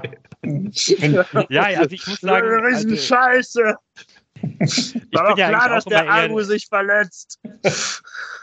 ich bin ja eigentlich auch immer eher jener, äh, jemand, der das alles sehr negativ sieht und ich habe ja jetzt auch schon sehr, mich sehr viel negativ hier geäußert, aber ich muss auch sagen, dass eigentlich dieser Blick auf die, äh, die, die Hinrunde und die Punkte, die wir da rausgearbeitet haben, mich auch eher verhalten optimistisch hat werden lassen, dass man zumindestens äh, da oben nochmal eingreifen kann. Also ob das wirklich was wird, das äh, ähm, ja, dass man am Ende vielleicht sogar unter den ersten drei endet, ähm, das glaube ich eigentlich auch eher nicht. Aber ich glaube, dass die Fortuna noch sehr, sehr lange in, diesem, in dieser Saison relevante Spiele haben wird. Und eigentlich ist das ja schon mal alleine, glaube ich, irgendwas, äh, was wir uns als Fans halt irgendwie wirklich auch wünschen sollten, weil genau, äh, ja, deswegen gucken wir ja irgendwie auch zu und das wollen wir ja auch haben. Was das allerdings bedeuten würde, dass die Fortuna am Ende doch noch unter die ersten drei kommt, das habe ich mir mal ganz kurz äh, auch angeschaut, zumindest so mit äh, meinen äh, kleinen Statistiken, die ich mir hier so aufgeschrieben habe. Ich habe mir nämlich mal angeschaut, wie viele Punkte äh, man in den letzten fünf Jahren durchschnittlich gebraucht hat, um, äh, um, um aufzusteigen. Also im Augenblick hat die Fortuna sieben Punkte Rückstand auf Rang drei und acht Punkte Rückstand auf Rang 2. Also das ist eben auch schon sehr, sehr viel Holz, muss man ja fairerweise sagen. Und bis man überhaupt irgendwie erstmal diese Punkte aufholt, muss man ja auch noch an drei weiteren Mannschaften vorbei, die, die äh, auf den Rängen 4, 5 und 6 spielen. Also das heißt, äh, die Fortuna muss nicht nur viele Punkte aufholen, sondern die Fortuna muss auch an vielen Mannschaften vorbei. Da kann man nicht darauf hoffen, dass irgendwie die eine oder die andere Mannschaft mal eine Schwächephase hat. Das wird eigentlich nur darüber gehen, indem man halt selber viele Punkte holt. Also ich, ich hoffe, ihr weißt, ihr, ihr, ihr, versteht ungefähr, was ich meine. Man kann, glaube ich, nicht davon ausgehen, dass halt vier oder fünf Mannschaften äh, nochmal extrem strugglen werden, sondern es wird vor allen Dingen, glaube ich, über eine sehr gute eigene Hinrunde gehen müssen, äh, Rückrunde gehen müssen. Und ähm, ja, nur damit man so ungefähr im Kopf hat, was das halt bedeuten würde, äh, die Fortuna hat im Augenblick 26 Punkte und ähm, ähm, ja, wie gesagt, hat eben sieben beziehungsweise acht Punkte Rückstand auf Platz zwei und drei. Die durchschnittlichen Punkte, die man für Rang drei in den letzten fünf Jahren gebraucht hat, sind 58. Das würde für die Fortuna bedeuten, äh, dass man noch 32 Punkte in der Rückrunde sammeln müsste. Ich finde, das ist natürlich eine hohe, das ist natürlich eine hohe Zahl, aber das klingt möglich zumindest, wenn, wenn einiges ganz gut läuft. Die durchschnittliche Punktzahl für äh, Rang 2 ist in den letzten fünf Jahren 60,4 gewesen oder kann man aufrunden 60,5. Das würde für die Fortuna bedeuten, äh, ja, dass man noch 34,5 Punkte äh, holen muss und ähm, das ist dann wirklich das schon eine nicht machbar. Das ist nicht machbar. Ja, das Weil ist, glaube ich, auch der, genau der Punkt, auf den ich auch hinaus will, Tim. Ganz, ganz genau. Zehn Siege und zwei Unentschieden, das klappt. Auf jeden Fall. Was haben die jetzt? Ich meine, Siege geholt. Nummer 5 wird schwer, aber egal. Ja, ja. Äh, was, was es auf jeden Fall dauern, äh, bedeuten würde, wenn man noch auf Platz 3 kommt, ist, dass äh, sich Düsseldorf noch ganz gewaltig Gedanken über ein Depeche Mode Konzert machen muss. Das ist so geil. Allein dafür, für den, für den Blätterregen und die Diskussion ist das schon wert. Sei, sei es sportliche Dinge. Ja. Ähm, aber ich würde sagen, da können wir einen Strich machen und zwar nicht nur unter diesem äh, äh unter dieser äh, Rückrundenausblick, sondern vielleicht auch unter der Gesamtfolge, äh, wenn ihr nicht noch was. Lu, ja, möchtest hätte, du noch? Ich hätte jetzt noch, das könnten wir vielleicht aber auch in die nächste Folge schieben, noch so den, den, den kleinen Blick auf die ausgeliehenen Spieler und vor allen Dingen auf Jamil Siebert, den wir ja auch schon angesprochen haben. Äh, ich dachte, du der, ich dachte, ich habe extra, extra gedacht, dass du diesen klarer Dings bringst, um da deinen Jamil Siebert-Tag unterzubringen. Das hast du dann quasi, ähm, aber ja, Wollt ihr, wollt ihr noch kurz hören, wie der sich gerade bei ja, Viktoria ja. Köln macht? Weil das hat ne, nämlich ja. eben auch wirklich äh, stark damit zu tun, warum äh, die, die RP durchaus schreibt, dass man im nächsten Jahr eventuell auf ihn verzichten können würde. Ähm, ich muss da auch sagen, ich habe leider keine einzige Sekunde von Jamil Siebert in dieser Saison gesehen, sondern mir jetzt auch mich auch nur anhand von, von Statistiken genähert. Ähm, der hat wirklich ganz hervorragende, ganz hervorragend solide Kicker-Durchschnittsnoten, was ich mir anschauen konnte konnte. Auch bei anderen Statistikseiten sieht das, sieht das sehr gut aus. Ähm, ja, es sollen, es sollen ja auch schon einige Vereine in äh, Kontakt getreten sein mit seinem Berater. Da wird jetzt wahrscheinlich so ein bisschen verhandelt. Aber das hat einfach alles damit zu tun, dass ähm, die, die Leihe von Jamil Siebert bei Viktoria Köln vollumfänglich aufzugehen scheint. Ähm, der äh, ist die ganze Saison über fit gewesen, nicht einmal irgendwie mit, mit einer Verletzung ausgefallen. Ähm, das heißt, bei den ähm, ja, stand also 17 Mal im Kader von, von Viktoria Köln, äh, hat davon 14 Mal gespielt, dreimal hat er gar nicht gespielt, hat dann 90 Minuten auf der Bank gesessen. Ähm, ja, ihr könnt ja mal raten, wie viele Punkte Viktoria Köln ohne äh, Jamil Siebert geholt hat. Das sind genau null. Also das heißt, alle Spiele ohne Siebert hat man verloren. Man ist auch direkt ohne ihn in die Saison gestartet. Der wird dann im zweiten Spiel eingewechselt und ab da äh, ja, beginnt Viktoria Köln eigentlich zu punkten. Ähm, ja, man, man hat äh, dementsprechend auch einen viel, viel besseren Schnitt, wenn er halt auf dem Feld ist. Und ähm, man könnte sich durchaus fragen, ob Viktoria Köln, also ich habe das nur mal ausgerechnet, so aus Spielerei, wenn, wenn, die in den drei Spielen, wo er nicht gespielt hat, die gleiche Punktanzahl im Schnitt geholt hätten, wie äh, ähm, ja, wie halt, äh, wie sie mit ihm geholt hätten, dann ständen sie jetzt halt auf Rang 3 und nicht auf Rang 7 in der dritten Liga, wären also richtig gehörig im Aufstiegskampf dabei. Und was man so liest, hat das viel damit zu tun, dass er einfach unglaublich viel Stabilität in dieser, äh, in, in dieser Abwehr gibt. Er spielt da die ganze Zeit Dreierkette. Also wirklich in, in allen Spielen, was ja vielleicht auch nochmal ein interessanter Punkt für die, nächsten, für die nächste Saison ist und zu dem Punkt, ähm, ob man ähm, es sich leisten könnte, mit vier Innenverteidigern die nächste Saison zu geben. Also seine, seine Stärken äh, scheint er auf jeden Fall in der Dreierkette extrem gut auszuspielen und man, glaube ich, kann sich sehr darauf freuen, äh, ja, was er halt der Fortuna in der nächsten Saison auch geben könnte, weil es, es wird davon ausgegangen, dass er halt diese, diese Stärke halt auch in die zweite Liga übertransferieren kann. Also da wäre es wahrscheinlich wirklich auch irgendwie angebracht, ihm zumindest einen, einen Weg aufzuzeigen, wie er bei der Fortuna nächste Saison Spielminuten bekommen kann. Ob das dann in der ersten oder in der zweiten Liga ist oder man ihn als Tafelsilber verscherbeln wird, das wird die Zukunft zeigen.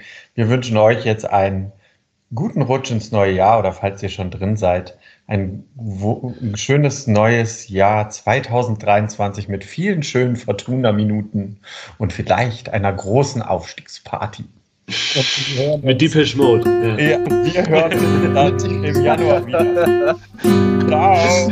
Ciao, ciao. ciao. Tschüss.